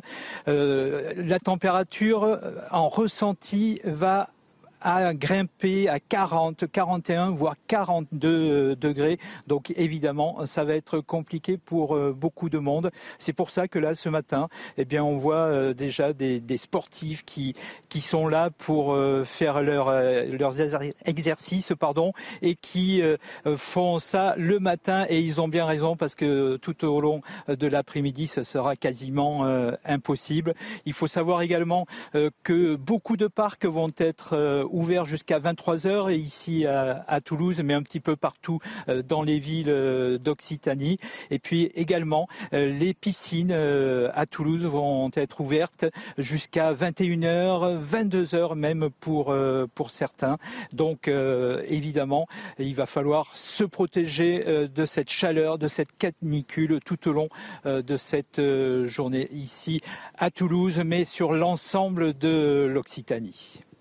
Merci beaucoup, Jean-Luc Thomas. Voilà, on va suivre vos, euh, bons conseils. Voilà, et on s'hydrate, on s'hydrate. Surtout si on est une personne âgée. Euh, parce qu'on n'a pas la sensation d'avoir soif, hein, c'est ce que nous disait le médecin, mais il faut boire. Voilà, vous prenez un litre d'eau et puis euh, vous buvez toute la, toute la bouteille au long de la journée. Merci beaucoup, Jean-Luc Thomas. Se soigner pourrait coûter plus cher en France. À partir de l'année prochaine, la franchise médicale sur les médicaments pourrait passer de 50 centimes à 1 euro et la participation forfaitaire euh, à une consultation médicale pourrait doubler et passer de 1 à 2 euros. On en parle, Chana. Cette mesure est envisagée par le gouvernement pour permettre à l'État de faire des économies. Alors ça inquiète euh, les syndicats, euh, les professionnels de santé et les patients qui craignent une baisse du pouvoir d'achat. Mathieu Devez. Se soigner pourrait désormais coûter plus cher. En quête d'économie, le gouvernement souhaite en effet augmenter la franchise médicale et la participation forfaitaire lors d'une consultation. Une hypothèse qui divise les Français. C'est un peu désolant. Ça oblige à réfléchir, ça oblige aussi peut-être de, bah, euh, de se soigner différemment. On a quand même la chance de vivre dans un pays où on a droit à tout, donc euh, on ne va pas se mettre à pleurer non plus. Il faut penser à ceux qui ont moins que nous. Je trouve que c'est un peu trop ça va être encore euh, un peu plus de, mon budget, mais ça va être chaud, hein. c'est difficile. Hein. Tout ce qui est la santé, on ne peut pas contrôler. Donc s'il faut acheter, il faut acheter. Même si c'est un peu cher, c'est cher. Donc, mais là, on n'a pas le choix. Aujourd'hui, sur chaque boîte de médicaments remboursée par la sécurité sociale, 50 centimes sont à la charge du patient. La somme est identique pour les interventions paramédicales comme les soins infirmiers ou les séances de kiné. Pour les transports sanitaires, elle atteint 2 euros. Et selon le journal Les Échos, le gouvernement envisage de doubler ces montants, mais aussi la participation forfaitaire lors d'une consultation. Il s'agit d'un montant d'un euro à votre charge lors de chaque consultation ou acte réalisé par un généraliste ou un spécialiste. C'est également le cas pour un examen radiologique ou des analyses médicales. Des mesures qui pourraient être intégrées dans le futur projet de loi de financement de la sécurité sociale. Un campement de migrants installé sur le parvis de l'hôtel de ville de, Paris. La situation dure maintenant depuis plusieurs semaines. Cela provoque désordre et nuisance dans ce quartier très fréquenté, notamment par les touristes. Et on s'interroge aussi sur la sécurité de la capitale à l'approche de la Coupe du Monde de rugby et des Jeux Olympiques. Reportage de Célia Barotte, Charles Pousseau et Laurent Sélarié. Ils viennent pour la plupart d'Afrique et c'est sur le parvis de l'hôtel de ville de Paris qu'ils ont décidé de s'installer. Ces migrants sont en attente d'un hébergement d'urgence. Mais ce campement de fortune, aux abords des monuments et du métro, ternit l'image de la capitale auprès des touristes qui se sentent en insécurité. Pour les touristes, c'est très important de se sentir en sécurité. Et bien sûr, quand il y a des sans-abri, on se sent moins en sécurité. Peut-être qu'il faudrait plus de policiers pour que l'on puisse se sentir en sécurité. Je ne savais pas qu'il y avait autant de monde, autant d'SDF euh, en France, à Paris euh, spécialement. Du côté des Parisiens, ils s'inquiètent des nuisances engendrées par cet afflux de migrants, encore plus à l'approche des Jeux olympiques. C'est des sujets que connaissent de toutes les grandes villes aujourd'hui. Donc pas, le, cas de Paris n'est pas isolé non plus. Et je pense que c'est des questions qu'il faut se poser, pas seulement dans le cadre de, de l'accueil d'événements, mais dans la vie de Paris tous les jours. Ce n'est pas la première fois que des migrants occupent ce parvis. Il s'était même introduit dans la mairie en octobre 2022. Florian Tardif, service politique de CNews. Euh, ça fait trois semaines que ces personnes sont là. Rien n'est fait Rien n'est fait. Ce n'est pas la première fois, effectivement, que, que des migrants euh, logent comme cela sur euh, le parvis euh, de, de l'hôtel de, ville de, de, Paris. On a connu ça à plusieurs reprises ces dernières années, en 2021, en 2022, puis donc plus récemment ces trois dernières semaines. Tous demandent un logement et être sur le parvis de la mairie leur permet de faire pression sur les élus de la capitale. Vous l'avez compris, aujourd'hui, pour éviter que ces images ne ternissent l'image de Paris et plus largement du pays, dans le cadre de l'organisation de la Coupe du Monde de rugby, euh, puis euh, dans, quelques mois, euh, dans le cadre de l'organisation des Jeux Olympiques, une réflexion est menée pour les déplacer potentiellement l'année prochaine en région durant la période des JO, sauf que ce n'est qu'une solution cache-misère, disons-le très clairement, Romain. Le vrai sujet, ce serait de s'occuper de l'immigration illégale enfin dans notre pays, moins accueillir pour mieux accueillir, on le dit assez régulièrement. Florian Tardif, voilà, est-ce qu'il faut créer des hotspots, tiens, pour que les demandeurs d'asile demandent euh, l'asile dans ces, euh, dans ces hotspots qui pourraient être installés en, Afrique? On en parlera avec, euh, avec Henri Guénaud à 8h15. Le propriétaire du restaurant Monsieur Schnitz à Levallois-Perret sort du silence le week-end dernier. La façade de son établissement cachère à Levallois donc a été vandalisée et recouvert de tags antisémites. Dans un communiqué, il écrit que ces dégradations ont, je cite, le goût amer de la haine. Et puis il s'interroge comment de tels actes peuvent-ils être commis en 2023 En sommes-nous encore là? Je rappelle qu'un homme a été euh, interpellé. Le récit de Célia Barotte et Laurent Sélarié. Juifs, voleurs, des inscriptions que l'on pourrait croire d'une autre époque. Absents lors de la réalisation de cet acte antisémite, les patrons de cette enseigne de restauration cachère ont souhaité réagir dans un communiqué. Malgré cette attaque ignominieuse, nous mettrons tout notre cœur et notre énergie pour faire en sorte que notre restaurant continue d'être un lieu chaleureux, convivial et ouvert à tous, dans la joie et la bienveillance qui nous caractérisent. Dans cette commune des Hauts-de-Seine, habituellement paisible, les habitants sont indignés. C'est honteux. On se croirait, euh, on croirait le retour euh, à une époque euh, en Allemagne dans les années 30. On est en 2023 aujourd'hui, ça arrive encore, donc je suis juste dégoûtée. Un acte malveillant condamné également au sein de la classe politique sur les réseaux sociaux. Selon la maire de Levallois-Perret, c'est grâce au système de vidéoprotection de la ville qu'un suspect a pu être interpellé ce samedi. C'est notre police municipale qui là aussi euh, a été euh, immédiatement euh, mise à contribution. un signalement de l'individu a été transmis à l'ensemble de nos effectifs. Et ce sont eux, nos effectifs de la police municipale, qui, dans l'après-midi, ont identifié cette personne dans les rues de Levallois. L'idée de rouvrir le restaurant prochainement n'est pas exclue. L'affaire est désormais entre les mains de la justice. Les feux continuent de gagner du terrain à l'ouest du Canada. Deux larges incendies ont fusionné et ont ravagé plus de 41 000 hectares à 500 km au nord-ouest de Vancouver. Les premières images des, dégâts, hein, Chana. Et les soldats du feu poursuivent leur lutte pour arrêter la progression des flammes. En attendant, des milliers d'habitants continuent à évacuer la zone. Donald Trump ne participera pas au débat des primaires républicaines, au premier en tout cas qui est prévu mercredi prochain. Il l'a dit cette nuit sur son, euh, sur son réseau social Truth Social. Harold Iman avec nous. Harold, pourquoi est-ce que euh, Trump ne, va pas participer à ce débat? Enfin, il va participer à sa manière, hein, plus précisément.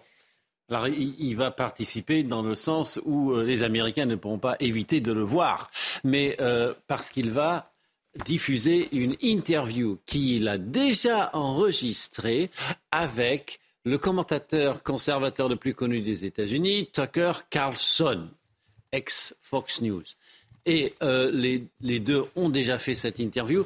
La raison officielle de l'ex-président, c'est que ça ne sert à rien pour lui de perdre son temps avec des gens euh, pas si intéressant, alors que tous les États-Unis, tous les Américains savent le bon travail qu'il a fait. Bon, en fait, il aurait peur qu'on parle des quatre inculpations euh, euh, sur lesquelles il, est actuellement pendant le débat. Et lui, qui est très agressif, eh bien, les autres vont être obligés de l'attaquer sur ça. Sinon, ils seront éliminés, comme ça a été le cas en 2016, quand il a juste éliminé par des, des, tactiques de bousculade vraiment fortes. Euh, donc, ça ne pouvait pas vraiment lui servir. Il s'est donc euh, retiré, mais juste pour ce premier euh, ronde, pour, pour, ainsi dire, parce qu'il y a beaucoup d'autres. Donc, quand il ne restera plus que deux ou trois personnes, peut-être qu'il fera le débat. Merci beaucoup, Harold Iman. Restez bien avec nous. Il est 8h11. Content de vous retrouver, content d'être là avec vous. J'espère que la réciproque est, vraie. Toute l'équipe de la matinale est là. On retrouve Chana Lousteau, Florian Tardif, Karine Durand, Harold Iman dans un instant. L'interview politique, on sera avec Henri Guénaud, ancien conseiller politique, conseiller spécial de Nicolas Sarkozy à, à l'Elysée. La vraie rentrée politique, ça y est, on y est. Restez bien avec nous sur CNews. À tout de suite. C'est News, il est 8h15. Merci d'être avec nous. On accueille Henri Guénaud. Bonjour Henri Guénaud, ancien conseiller spécial de Nicolas Sarkozy. Merci d'être euh, avec nous. On va parler de toute l'actualité politique. Ça y est, la rentrée politique, c'est en ce moment. Merci d'être là. Tout d'abord, le point info avec Chana Lousteau et on se retrouve juste après. Une enquête ouverte après des dégradations commises dans un golfe de la Vienne à 20 km de Poitiers. Ça s'est passé hier en marge du cortège du convoi de l'eau. Parti vendredi près de Sainte-Soline, ce cortège de vélos, co-organisé par les soulèvements de la Terre, rassemble plusieurs centaines d'opposants aux méga-bassines. Une quarantaine d'individus, certains masqués, sont entrés hier par effraction et ont détérioré un green et un système d'irrigation. L'incendie qui ravage l'île de Tenerife était intentionnel. C'est ce qu'a révélé la garde civile. Depuis mardi dernier, le feu a déjà brûlé près de 12 000 hectares et 25 000 habitants ont dû être évacués. Le Premier ministre espagnol Pedro Sanchez se rendra sur place dans la journée. Et puis la guerre en Ukraine, Volodymyr Zelensky se félicite de la livraison promise de 61 avions de combat F-16 à ses combattants. Le président ukrainien a salué hier soir cette décision historique prise par les Pays-Bas et le Danemark. La livraison se fera progressivement une fois les pilotes ukrainiens formés. Henri Guénaud est avec nous. Merci d'être là, Henri Guénaud. Je le répète, ancien conseiller spécial de Nicolas Sarkozy à l'Élysée. La rentrée politique, c'est cette semaine avec un conseil des ministres mercredi. La France a été secouée par des émeutes avant euh, l'été. Est-ce qu'on en a tiré les conclusions, selon vous, ou est-ce qu'on a un petit peu vite remis la poussière sous le tapis? Je ne crois pas qu'on ait tiré toutes les conclusions de, euh, ces émeutes et de cette, de cette violence. D'abord, je crois que là, nous assistons à une espèce de montée inexorable de la violence, au-delà de chacune des causes particulières de, tous ces, événements, mais qui vont euh, des, bonnets rouges 10 aux gilets jaunes, au, à la guerre de l'eau autour des, méga-bassines, euh, ou euh, euh, aux fins de manifestation euh, euh, au moment de la, réforme des, retraites, jusqu'aux émeutes de, de banlieue, tantôt expliquées ou justifiées par les, trafics, trafiquants de drogue qui, qui les organisent pour pouvoir bénéficier de zones la police les laisse, les laisse tranquilles, euh, ou bien justifié par, euh, euh, en l'occurrence, par une mort après un, contrôle, un refus d'obtempérer qui s'est mal passé.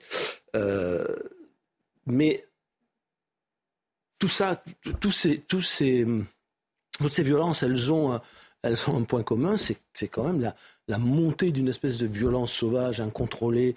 Euh, ce qu'on a vu pendant les, émeutes, là, c'était, c'était une violence anomique qui touchait des gens qui, euh, allaient de, de, 11 ans jusqu'à, jusqu'à des âges plus, euh, plus avancés qui n'avaient pour, pour beaucoup d'entre eux, si on regarde les statistiques des, des euh, de ceux qui ont été euh, traduits devant les, les tribunaux, qui n'avaient pas d'antécédents judiciaires, qui n'étaient pas connus des services. Certains, mais pas tous. Non, mais beaucoup, c'est ça. Hmm. C'est ça. Vous parlez de montée inexorable de la violence. Ça sous-entend qu'il n'y a rien à faire? Non, ça, signifie qu'elle monte sans arrêt et hmm. que nous, ne, pour l'instant, nous ne faisons rien. Alors, c'est très difficile. Sur les émeutes en banlieue, elles ont quelque chose de particulièrement inquiétant, et vous, vous y faisiez allusion, c'est l'âge de leurs auteurs, notamment. et l'incapacité de l'État à maîtriser la situation. On a dit que le calme était revenu. Pourquoi? Parce que les, les, dealers de drogue avaient sifflé la fin de la partie dans, les, dans les quartiers. On ne sait pas si ce sont les dealers de drogue. En tout cas, ce qui est certain, c'est que euh, les, les, 45 000 euh, policiers, CRS, gendarmes qui ont été mis sur le terrain n'ont pas à eux seuls euh, réussi à arrêter hmm. ces, ces, émeutes. Bon, elles se sont arrêtées. Je pense qu'avec le recul, on saura peut-être mieux ce qui s'est passé. Mais en tout cas, on voit bien qu'il existe une impuissance publique face à ce type d'événement euh, sauf à répondre à la violence par une violence encore, euh, euh, encore pire. Et on, mais on est, au bord de ce, on est au bord de ce précipice. ce qui me, qui est le plus important, c'est pas seulement l'âge des, enfants. Ce qui est le plus important, c'est le caractère épidémique de cette violence. Avant même de chercher les causes de, de, de, chacune de ces violences, pour les jeunes, ben, je pense qu'il y a une cause assez importante qui est celle de l'effondrement de l'école, euh, qui fait que en face d'une de, de, partie de, la jeunesse qui, euh, qui n'a qui n'a plus de normes, que les policiers appellent parfois sans limite, mais euh, qui peuvent alors aller piller des magasins ou bien, ou bien tabasser jusqu'à jusqu'à la mort quelqu'un pour lui voler son portable ou pour pouvoir filmer la, la, ou pour pouvoir filmer la scène et la mettre sur les réseaux sociaux. C'est-à-dire qu'on a une violence à la fois épidémique, anomique, c'est-à-dire privé de, où les gens sont privés de tout repère, de toute limite. Et c'est ça le plus inquiétant. Après, euh, toutes les causes sont, sont, sont, euh, sont utiles à, à, à, étudier pour essayer d'y remédier. Mais il faut d'abord arrêter la montée de cette violence, de la violence physique. Ce qui monte dans notre société, pas seulement française, mais mm. on le voit très bien, on le voit très bien en France, c'est cette violence physique qui est une violence sauvage, qui, est, qui, qui tient au fait que euh, nous avons négligé depuis des décennies euh, cette réalité incontournable que, que, dans chaque homme, il y a une forme de violence animale qui est euh, primitive hein, et qui ressort dès que toutes les barrières que la société met en place pour la canaliser s'effondrent. Donc euh, l'école, les institutions, la, justice, euh, tout le droit, enfin tout ce qui fait que, tant bien que mal, nous essayons dans nos sociétés, dans la civilisation, de maintenir cette violence dans l'homme et de ne pas la laisser sortir. Eh bien voilà, nous arrivons à un moment où elle sort, elle sort et elle s'apprête à tout dévorer y compris d'ailleurs, euh, enfin, y compris l'ordre public. On, voit bien, regardez la police, la police, la gendarmerie, euh, quand elle maintient l'ordre, face à quoi elle se trouve confrontée c'est soit, encore une fois, elle recourt à une violence qui, viendra peut-être par épidémie. Quand vous, êtes, vous prenez la violence en pleine figure, il y a toujours un moment où euh, n'importe qui finit par répondre par, par, la violence. Bon, on peut dire c'est scandaleux, mm. c'est honteux, mais c'est ainsi, c'est humain. Ou bien la police ben, se retrouve se retirera, s'abstiendra. Elle regardera euh, les, magasins pillés, euh, les, appartements brûlés. Ce qui s'est passé de fait pendant les émeutes, puisqu'elle n'avait plus les moyens, elle était elle-même attaquée dans ses, dans ses commissariats. elle a quand même, elle a quand même euh, en certains endroits, mais au, début, elle, au début, on, avait l'ordre de ne pas beaucoup intervenir. Mm. Après, elle est quand même intervenue autant que possible avec les moyens qu'elle avait. Imaginez qu'elle ne soit pas intervenue du tout. Quel lien faites-vous entre ce qui s'est passé et l'immigration? Alors, je crois qu'il y, a un lien, mais ça n'est pas le seul. Voilà, c'est-à-dire qu'il euh, y a un lien. Le lien d'ailleurs, il passe par ce maillon euh, qui par deux maillons. À la fois le fait que nous sommes dans notre société malade. Ça, c'est la première des choses. Et une société malade, euh, elle a du mal à assimiler un flux continu de, nouveaux arrivants.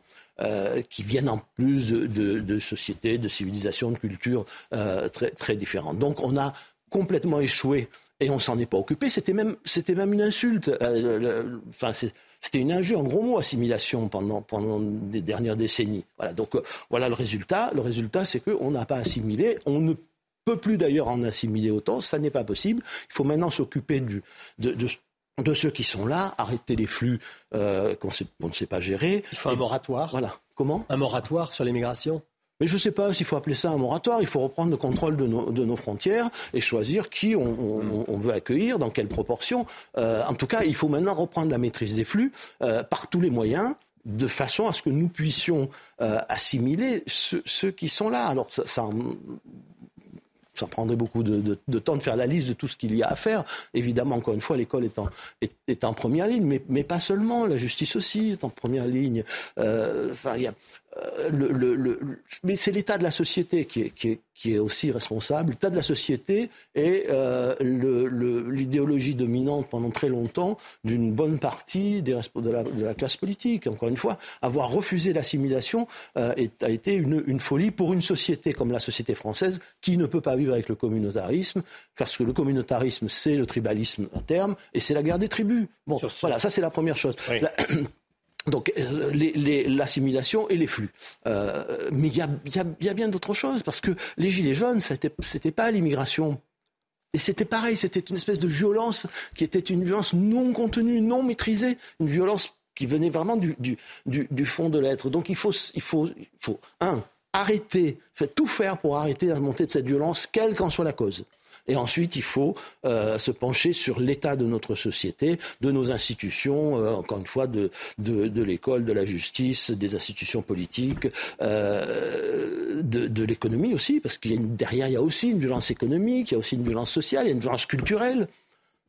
Donc, derrière, il y a un énorme enjeu, un énorme défi pour la politique, défi qui n'a jusqu'à présent pas été suffisamment pris en considération et, pas été suffisamment relevé. Henri Guénaud, je voudrais qu'on parle également de l'Ukraine et, de la, et de la Russie.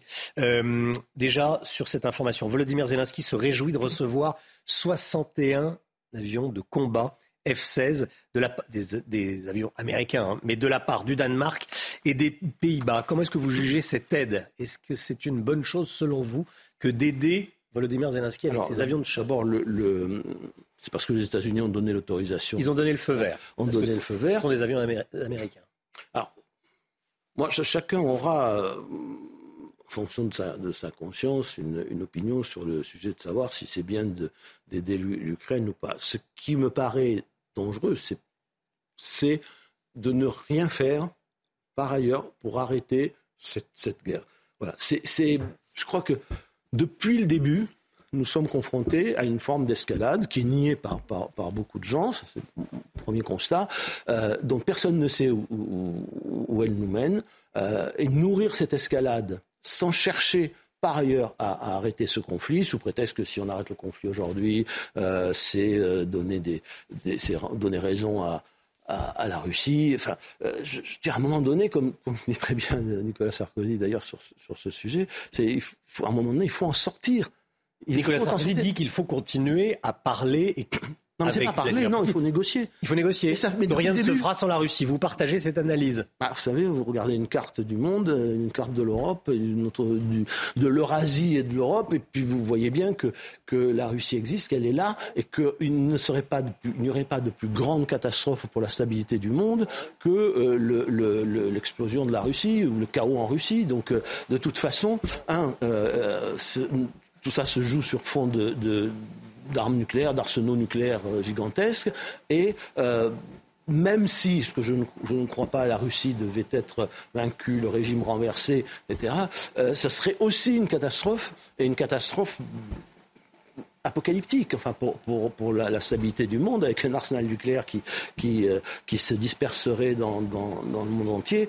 Euh, je crois que personne ne veut ça. On a vu la, la, la crainte chez mm. beaucoup, de pays, dans beaucoup de pays occidentaux au moment de l'affaire Prigogine, enfin de la, ce qu'on a en tout cas euh, perçu comme une tentative de, de, de, prise du pouvoir. Donc c'est la, la, la, raison et, et l'envie le, que nous ne passions pas notre temps à nous entretuer euh, sur, notre, sur, notre bonne vieille terre. C'est, devrait nous, nous, contraindre, et en tout cas devrait, euh, euh, pour ce qui concerne la France, l'appeler à avoir dans cette affaire une, une, voie qui recherche la, la, paix et le compromis plutôt que d'être, d'être va en guerre. Très clairement, Emmanuel Macron doit reprendre langue avec Vladimir Poutine? On doit faire des propositions surtout. Voilà, Moi, je, moi, je, c'est le mystère pour personne. Je, suis gaulliste depuis, très longtemps. La voix de la France, et ça, ça aurait dû arriver depuis le début, euh, la voix de la France aurait dû être celle de la paix. Alors, bien sûr. on est trop dans la roue des Américains? On est dans la roue des, enfin, les Américains, ça, l'Europe n'a jamais été aussi asservie, mais, mais elle s'est servie toute seule. Hein. On n'a même plus besoin, les Américains n'ont même pas besoin de lui, imposer, de lui imposer quoi que ce soit. Je crois qu'elle est surtout dans ce mal terrible de notre époque qui s'appelle la, bonne conscience. Je parle des dirigeants euh, européens, qui consiste à éliminer le, vous savez, le tragique de l'histoire.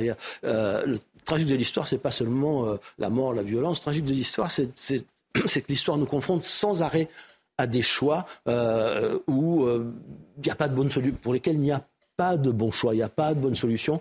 Euh, il n'y a au fond que des mauvaises que, que, des mauvaises solutions, mais il faut trancher, il faut choisir pour agir. On a éliminé tout cela, euh, c'est-à-dire on a on a éliminé le cas de conscience au profit de la bonne conscience. Voilà, il n'y a rien de pire que ça. Euh, donc on ne se pose plus de questions. Euh, sur les conséquences de ce qu'on est en train de, de, de, de, faire. On se donne bonne conscience euh, et le résultat, c'est un résultat catastrophique. Il y a quand même des dizaines de milliers de, gens qui meurent chaque mois en, en, en, Ukraine. Euh, et plus il y a de gens qui meurent d'un côté comme de l'autre, plus le conflit va devenir inextricable. Et, ce conflit met en danger la, la, la, stabilité du monde et la paix du monde. Le temps file vite. Euh, Henri, Henri Guénaud, j'ai une question politique à vous poser. Euh, je voulais vous entendre sur euh, l'antisémitisme. Il y a des tags antisémites qui ont été euh, inscrits sur la devanture d'un restaurant cachère à, Levallois-Perret. Déjà, quelle est votre réaction? La réaction, enfin, la réaction est celle de, plupart des, la plupart des, gens qui ont, encore une conscience morale. c'est évidemment absolument inadmissible et intolérable, mais ça fait partie d'une d'un climat, là, encore, toujours, ça renvoie à la, à la mmh. violence d'un climat où, où, chacun cherche des boucs émissaires, euh, euh, et, chacun trouve les siens. Voilà. Et, et, ça, c'est quelque chose qu'il faut encore une fois, il faut absolument en prendre conscience et arrêter. C'est-à-dire que ceux qui s'émeuvent quand c'est un acte antisémite, euh, il y a ceux qui s'émeuvent quand c'est un acte euh, anti-musulman, il y a ceux qui s'émeuvent quand euh, c'est un acte anti-banlieue ou anti ou anti-gilet jaune. Enfin, voilà. Mais chacun se cherche des boucs émissaires. Chacun, chacun est le bouc émissaire de l'autre. et ça, c'est encore une fois, c'est typique d'une société où le climat devient extraordinairement malsain. Est-ce que euh, certains jouent avec le feu? Europe Écologie Les Verts va recevoir à son université tout le, monde joue avec le, feu. le rappeur Medine. Mais tout le monde joue avec le feu. Accusé d'avoir tenu des propos antisémites. Tout le monde joue avec tout le monde joue avec le feu justement parce que tout le monde, dans, le malaise de cette société, cherche des boucs émissaires. Et la société des boucs émissaires, ça nous donne l'Allemagne des années 30. Il euh, n'y a, pas beaucoup de, a pas beaucoup de mystère. Euh, Mais le numéro un des Verts dit qu'il y a un antisémitisme de bêtises, d'ignorance ou encore de maladresse non, Elle semble vouloir dédouaner certains enfants. Non, mais ça, c'est pas, ça, c'est pas très grave, c'est une petite ça, bêtise. Pas, ça, c'est irresponsable. Elle dit qu'elle va entendre les explications de, de Médine. Ça, c'est. Il est inconséquent de banaliser, quand on est un responsable politique, mmh. de banaliser ce genre d'histoire. Il vaut mieux se demander ce qu'elle signifie. Alors, évidemment, on peut se dire c'est un acte, c'est l'acte d'une personne. Euh, mais Regardez la multiplication des, actes de, ce genre qui vont de la, euh, dévastation de certains cimetières, des lieux de culte, mais de tout le monde, chrétiens, euh, euh, musulmans, juifs. Il y, a, donc un malaise très profond. Au lieu de se demander ce que, signifie du point de vue de ce, malaise euh, un événement de ce genre, euh, on essaie d'en de, d'en faire un acte. Enfin, il est irresponsable d'en faire un acte individuel, euh, qu'il l'est par ailleurs, mais c'est pareil, c'est tous ces actes de violence, collectifs ou individuels, qui se multiplient. Les gens se tirent dessus maintenant. Enfin, la guerre des gangs est déclarée dans, les rues des villes de France. On tue les gens à la Kalachnikov. Tous ont, ce, lien entre eux, qu'ils expriment le malaise profond d'une société, qu'il s'il n'est pas pris à bras le corps, et si la violence n'est pas condamnée très sévèrement, euh, si on ne met pas de barrière pour arrêter cette montée, encore une fois, épidémique, cet engrenage presque, presque fatal une fois qu'il commence à se, à se développer, parce que chacun veut se venger évidemment de, euh, des, des, des, des, mots que l'autre lui, occasionne, des injures, des blessures. Bon, euh, eh bien, nous, allons, euh, nous allons dans ces sociétés, moi je le dis et le répète, mais qui ressemblent un peu à, celle que, à ce qu'a décrit depuis très longtemps, ou qu'a décrit pendant très longtemps René Girard, c'est-à-dire que les sociétés trop profondément divisées, finissent toujours par essayer de rétablir leur, unité par la violence. Et dans la violence, il y a la violence mimétique, le bouc émissaire, etc. Donc, et ça peut aller très, très loin. Donc, est-ce que nous nous interrogeons sur la division terrible de notre société, les fractures qui l'opposent les uns aux autres? Voilà, on y retrouve à la fois la question évidemment de l'assimilation, de, de, la culture commune, de, du partage d'une histoire commune, etc., mais aussi la façon de gouverner. Quand on gouverne en divisant les gens et en les opposant les uns aux autres, eh bien, on ne fait qu'attiser euh, cette, situation qui est une situation qui peut finir tout à fait tragiquement. Merci Henri Guénaud d'être venu ce matin sur le, plateau de la, matinale. Merci eh, beaucoup à vous. La matinale qui continue tout de suite.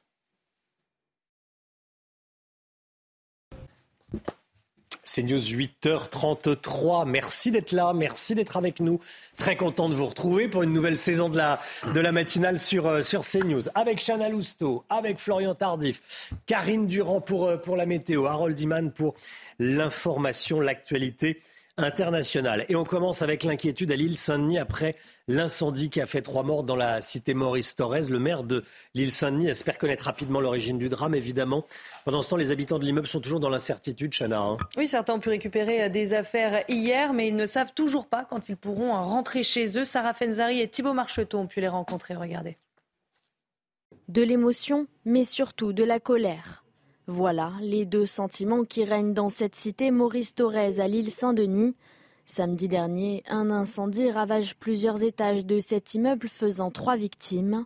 Les habitants affirment pourtant avoir alerté de nombreuses fois sur les défaillances de ce bâtiment datant des années 60. Plusieurs fois qu'on a, on a réclamé quoi. On a réclamé de dire qu'il y, y, y, a des problèmes, des, des l'électricité, les senseurs qui ne marchent pas.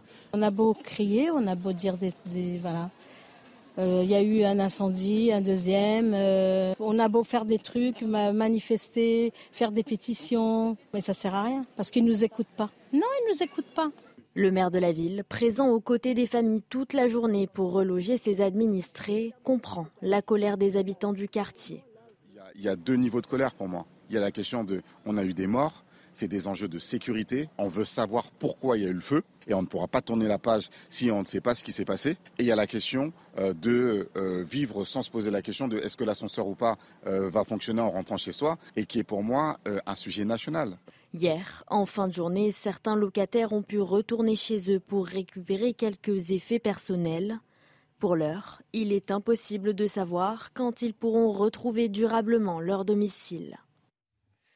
La canicule se poursuit.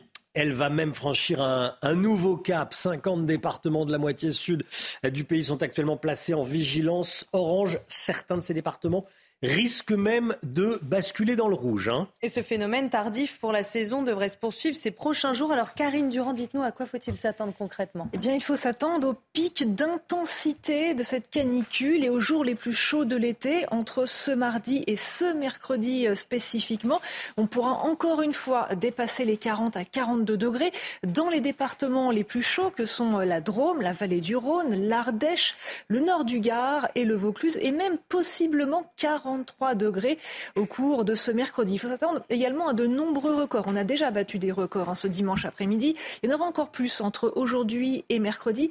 Des records euh, au niveau de la journée, au niveau de l'après-midi évidemment, mais aussi des records de température nocturne car les nuits vont être vraiment euh, suffocantes ces prochains jours. Dans certains coins, on ne va pas descendre en dessous des 26 à 27 degrés au plus bas, donc en fin de nuit, début de matinée. Il faut savoir également que cette canicule va se terminer après une journée, celle de mardi ou de mercredi, qui sera peut-être la plus chaude jamais enregistrée en France, battant le record de 2019. Eh bien, elle va se terminer après avec une dégradation orageuse particulièrement violente. Il y aura une nouvelle alerte météo. Et cette dégradation orageuse qui va toucher l'Est, le Rhône, mais aussi le Nord-Est jeudi jusqu'au week-end, elle va entraîner une chute énorme des températures. On va perdre 10 à 15 degrés, peut-être même quasiment 20 degrés en l'espace de deux jours. En fait, on va passer d'un ressenti estival tropical à un ressenti quasiment automnal.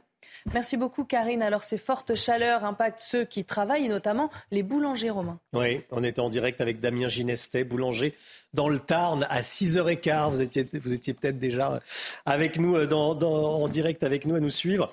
Il nous a dit quoi? Il nous a dit que euh, à l'heure matinale, hein, 6h, 6h15, à laquelle je, je l'interviewais, il faisait déjà autour de 30 degrés dans son établissement. Alors, pas dans la, pas dans la boutique elle-même, on peut, on peut climatiser une boutique, mais dans le laboratoire derrière, bah oui, avec le four. Alors, il n'a pas le choix, il doit s'adapter. Écoutez. On essaie de commencer déjà un peu plus tôt. On essaie de commencer aux alentours de 2-3 heures du matin pour travailler au maximum la nuit. Forcément, bon, comme tous les métiers boulangers. Après, on, euh, on boit beaucoup. On essaie de mettre des ventilateurs au maximum, des extracteurs d'air chaud au maximum aussi. Et puis, euh, puis voilà quoi. C'est, euh, mais bon, après tous les étés sont de plus en plus chauds, donc euh, maintenant j'ai envie de dire, euh, malheureusement même, on s'y fait. Donc euh, voilà, après on essaie de faire des rotations avec les salariés, que ce soit pas toujours la même personne au four. Euh, pareil pour les pétris, on augmente l'eau froide dans les pétrins, on met la farine dans les frigos même pour avoir une température correcte au moment de faire le pain.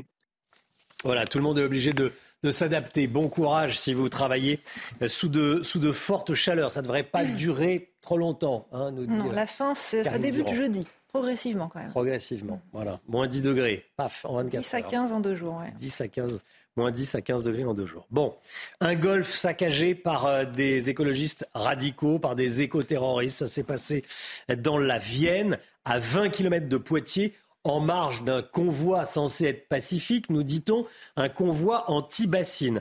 Alors une enquête a été ouverte, une quarantaine d'individus, certains masqués, sont entrés par infraction dans ce golf et ont euh, saccagé un green et un système d'irrigation. Alors parti vendredi près de Sainte-Soline, je rappelle que ce cortège de vélos est co-organisé par les soulèvements de la terre et le propriétaire donc de ce golf saccagé, Christophe Jolin, était en direct avec nous à 6h45 et évidemment, il est indigné, regardez. Bah écoutez, on est, on est atterré, on est euh, relativement, euh, on va dire, on comprend pas ce qui s'est passé hier, euh, hier matin, lorsque on a eu l'appel de, la mairie pour nous annoncer que le mouvement, le, le convoi de l'eau allait passer par chez nous. On était loin d'imaginer que ça allait se terminer comme cela. Ouais. J'ai l'impression que vous, vous êtes évidemment choqué. Euh, comme, comme on l'est quand on subit une dégradation, quand, quand, quand on subit une, une, agression. Et vous trouvez en plus que c'est injuste, parce que euh, vous dites que vos pratiques sont vertueuses. Tout à fait.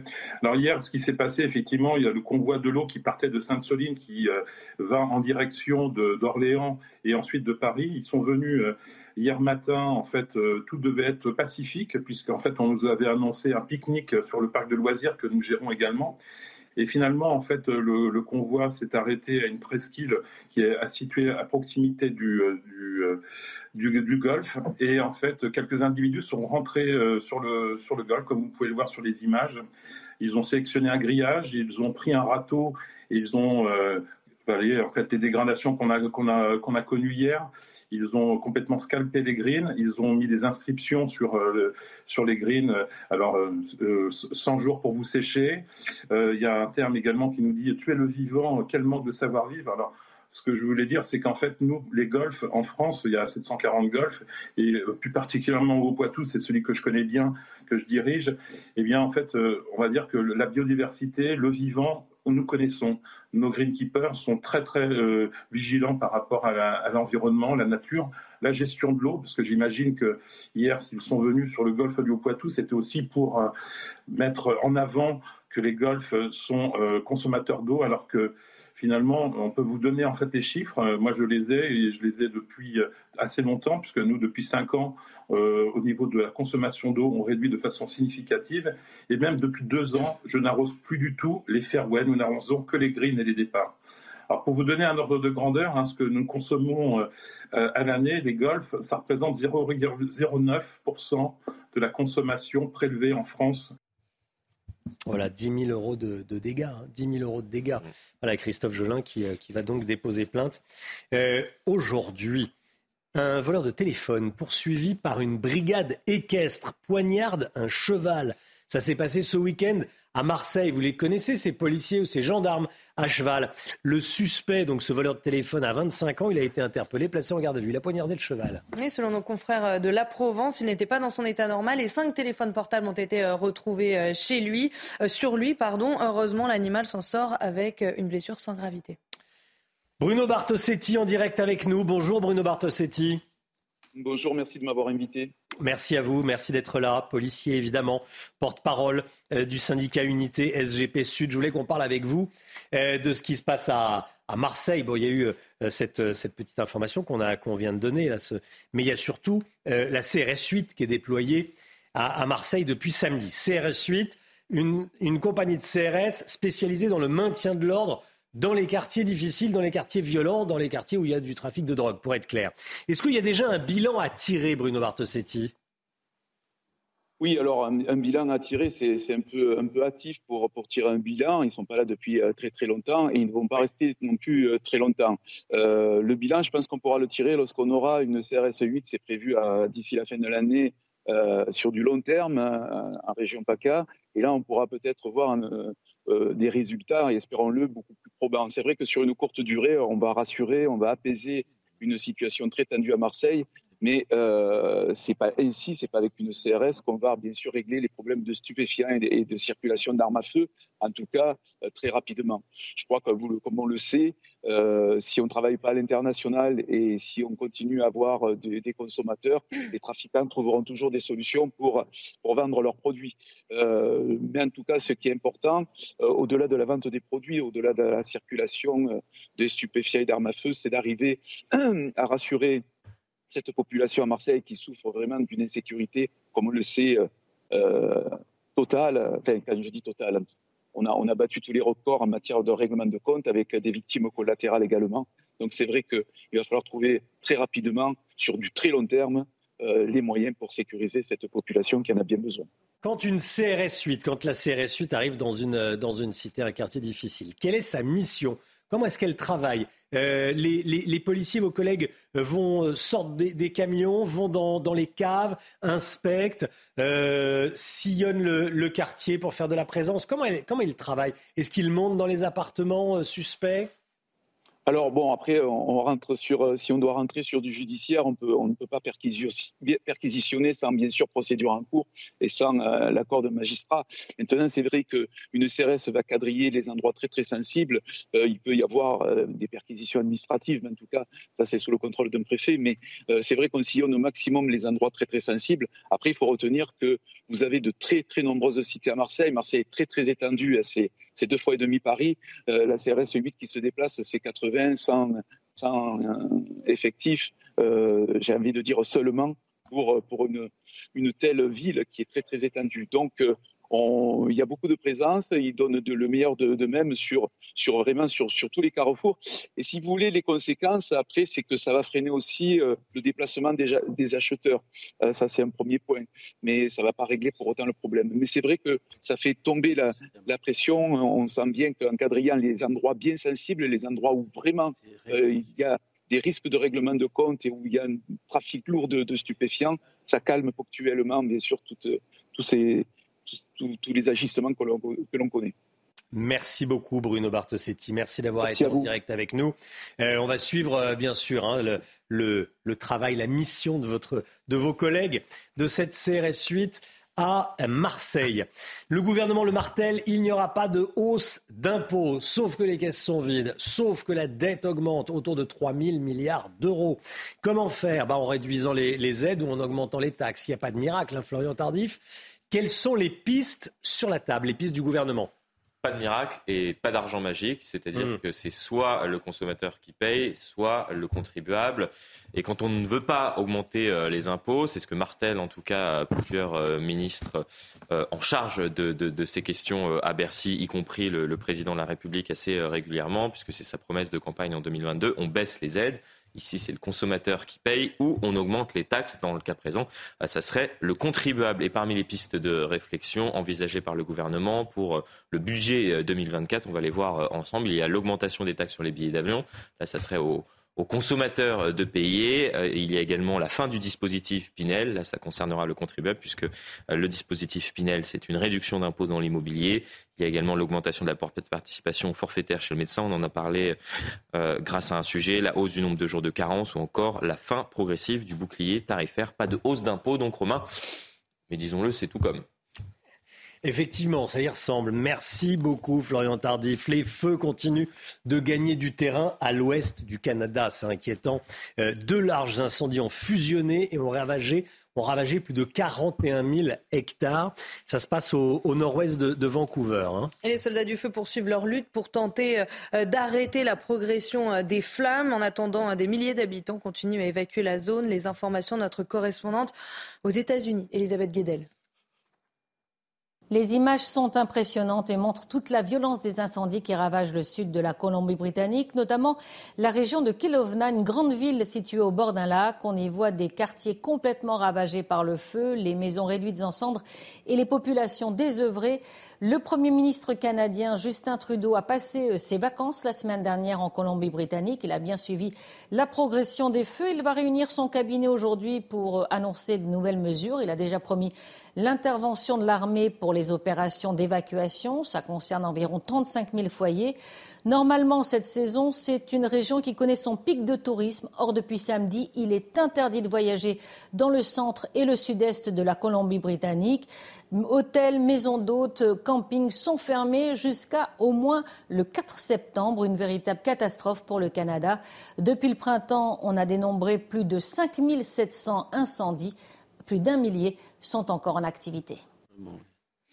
Et puis l'incendie qui ravage l'île de Tenerife était intentionnel. C'est ce qu'a déclaré la garde civile. Depuis mardi dernier, le feu a déjà brûlé près de 12 000 hectares et 25 000 habitants ont dû être évacués. Voilà, et le Premier ministre espagnol Pedro Sanchez se rendra sur place dans la journée. Les dernières informations avec notre correspondant en Espagne, Frédéric Traini.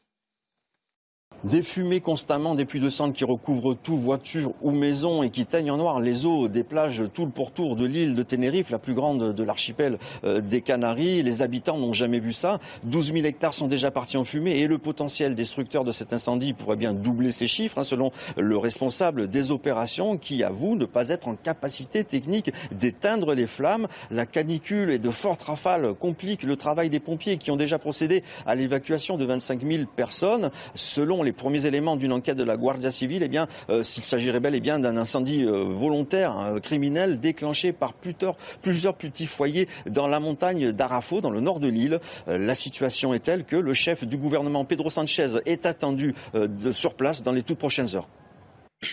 La guerre en Ukraine, Volodymyr Zelensky se félicite de la livraison promise de 61 avions de combat américains F-16.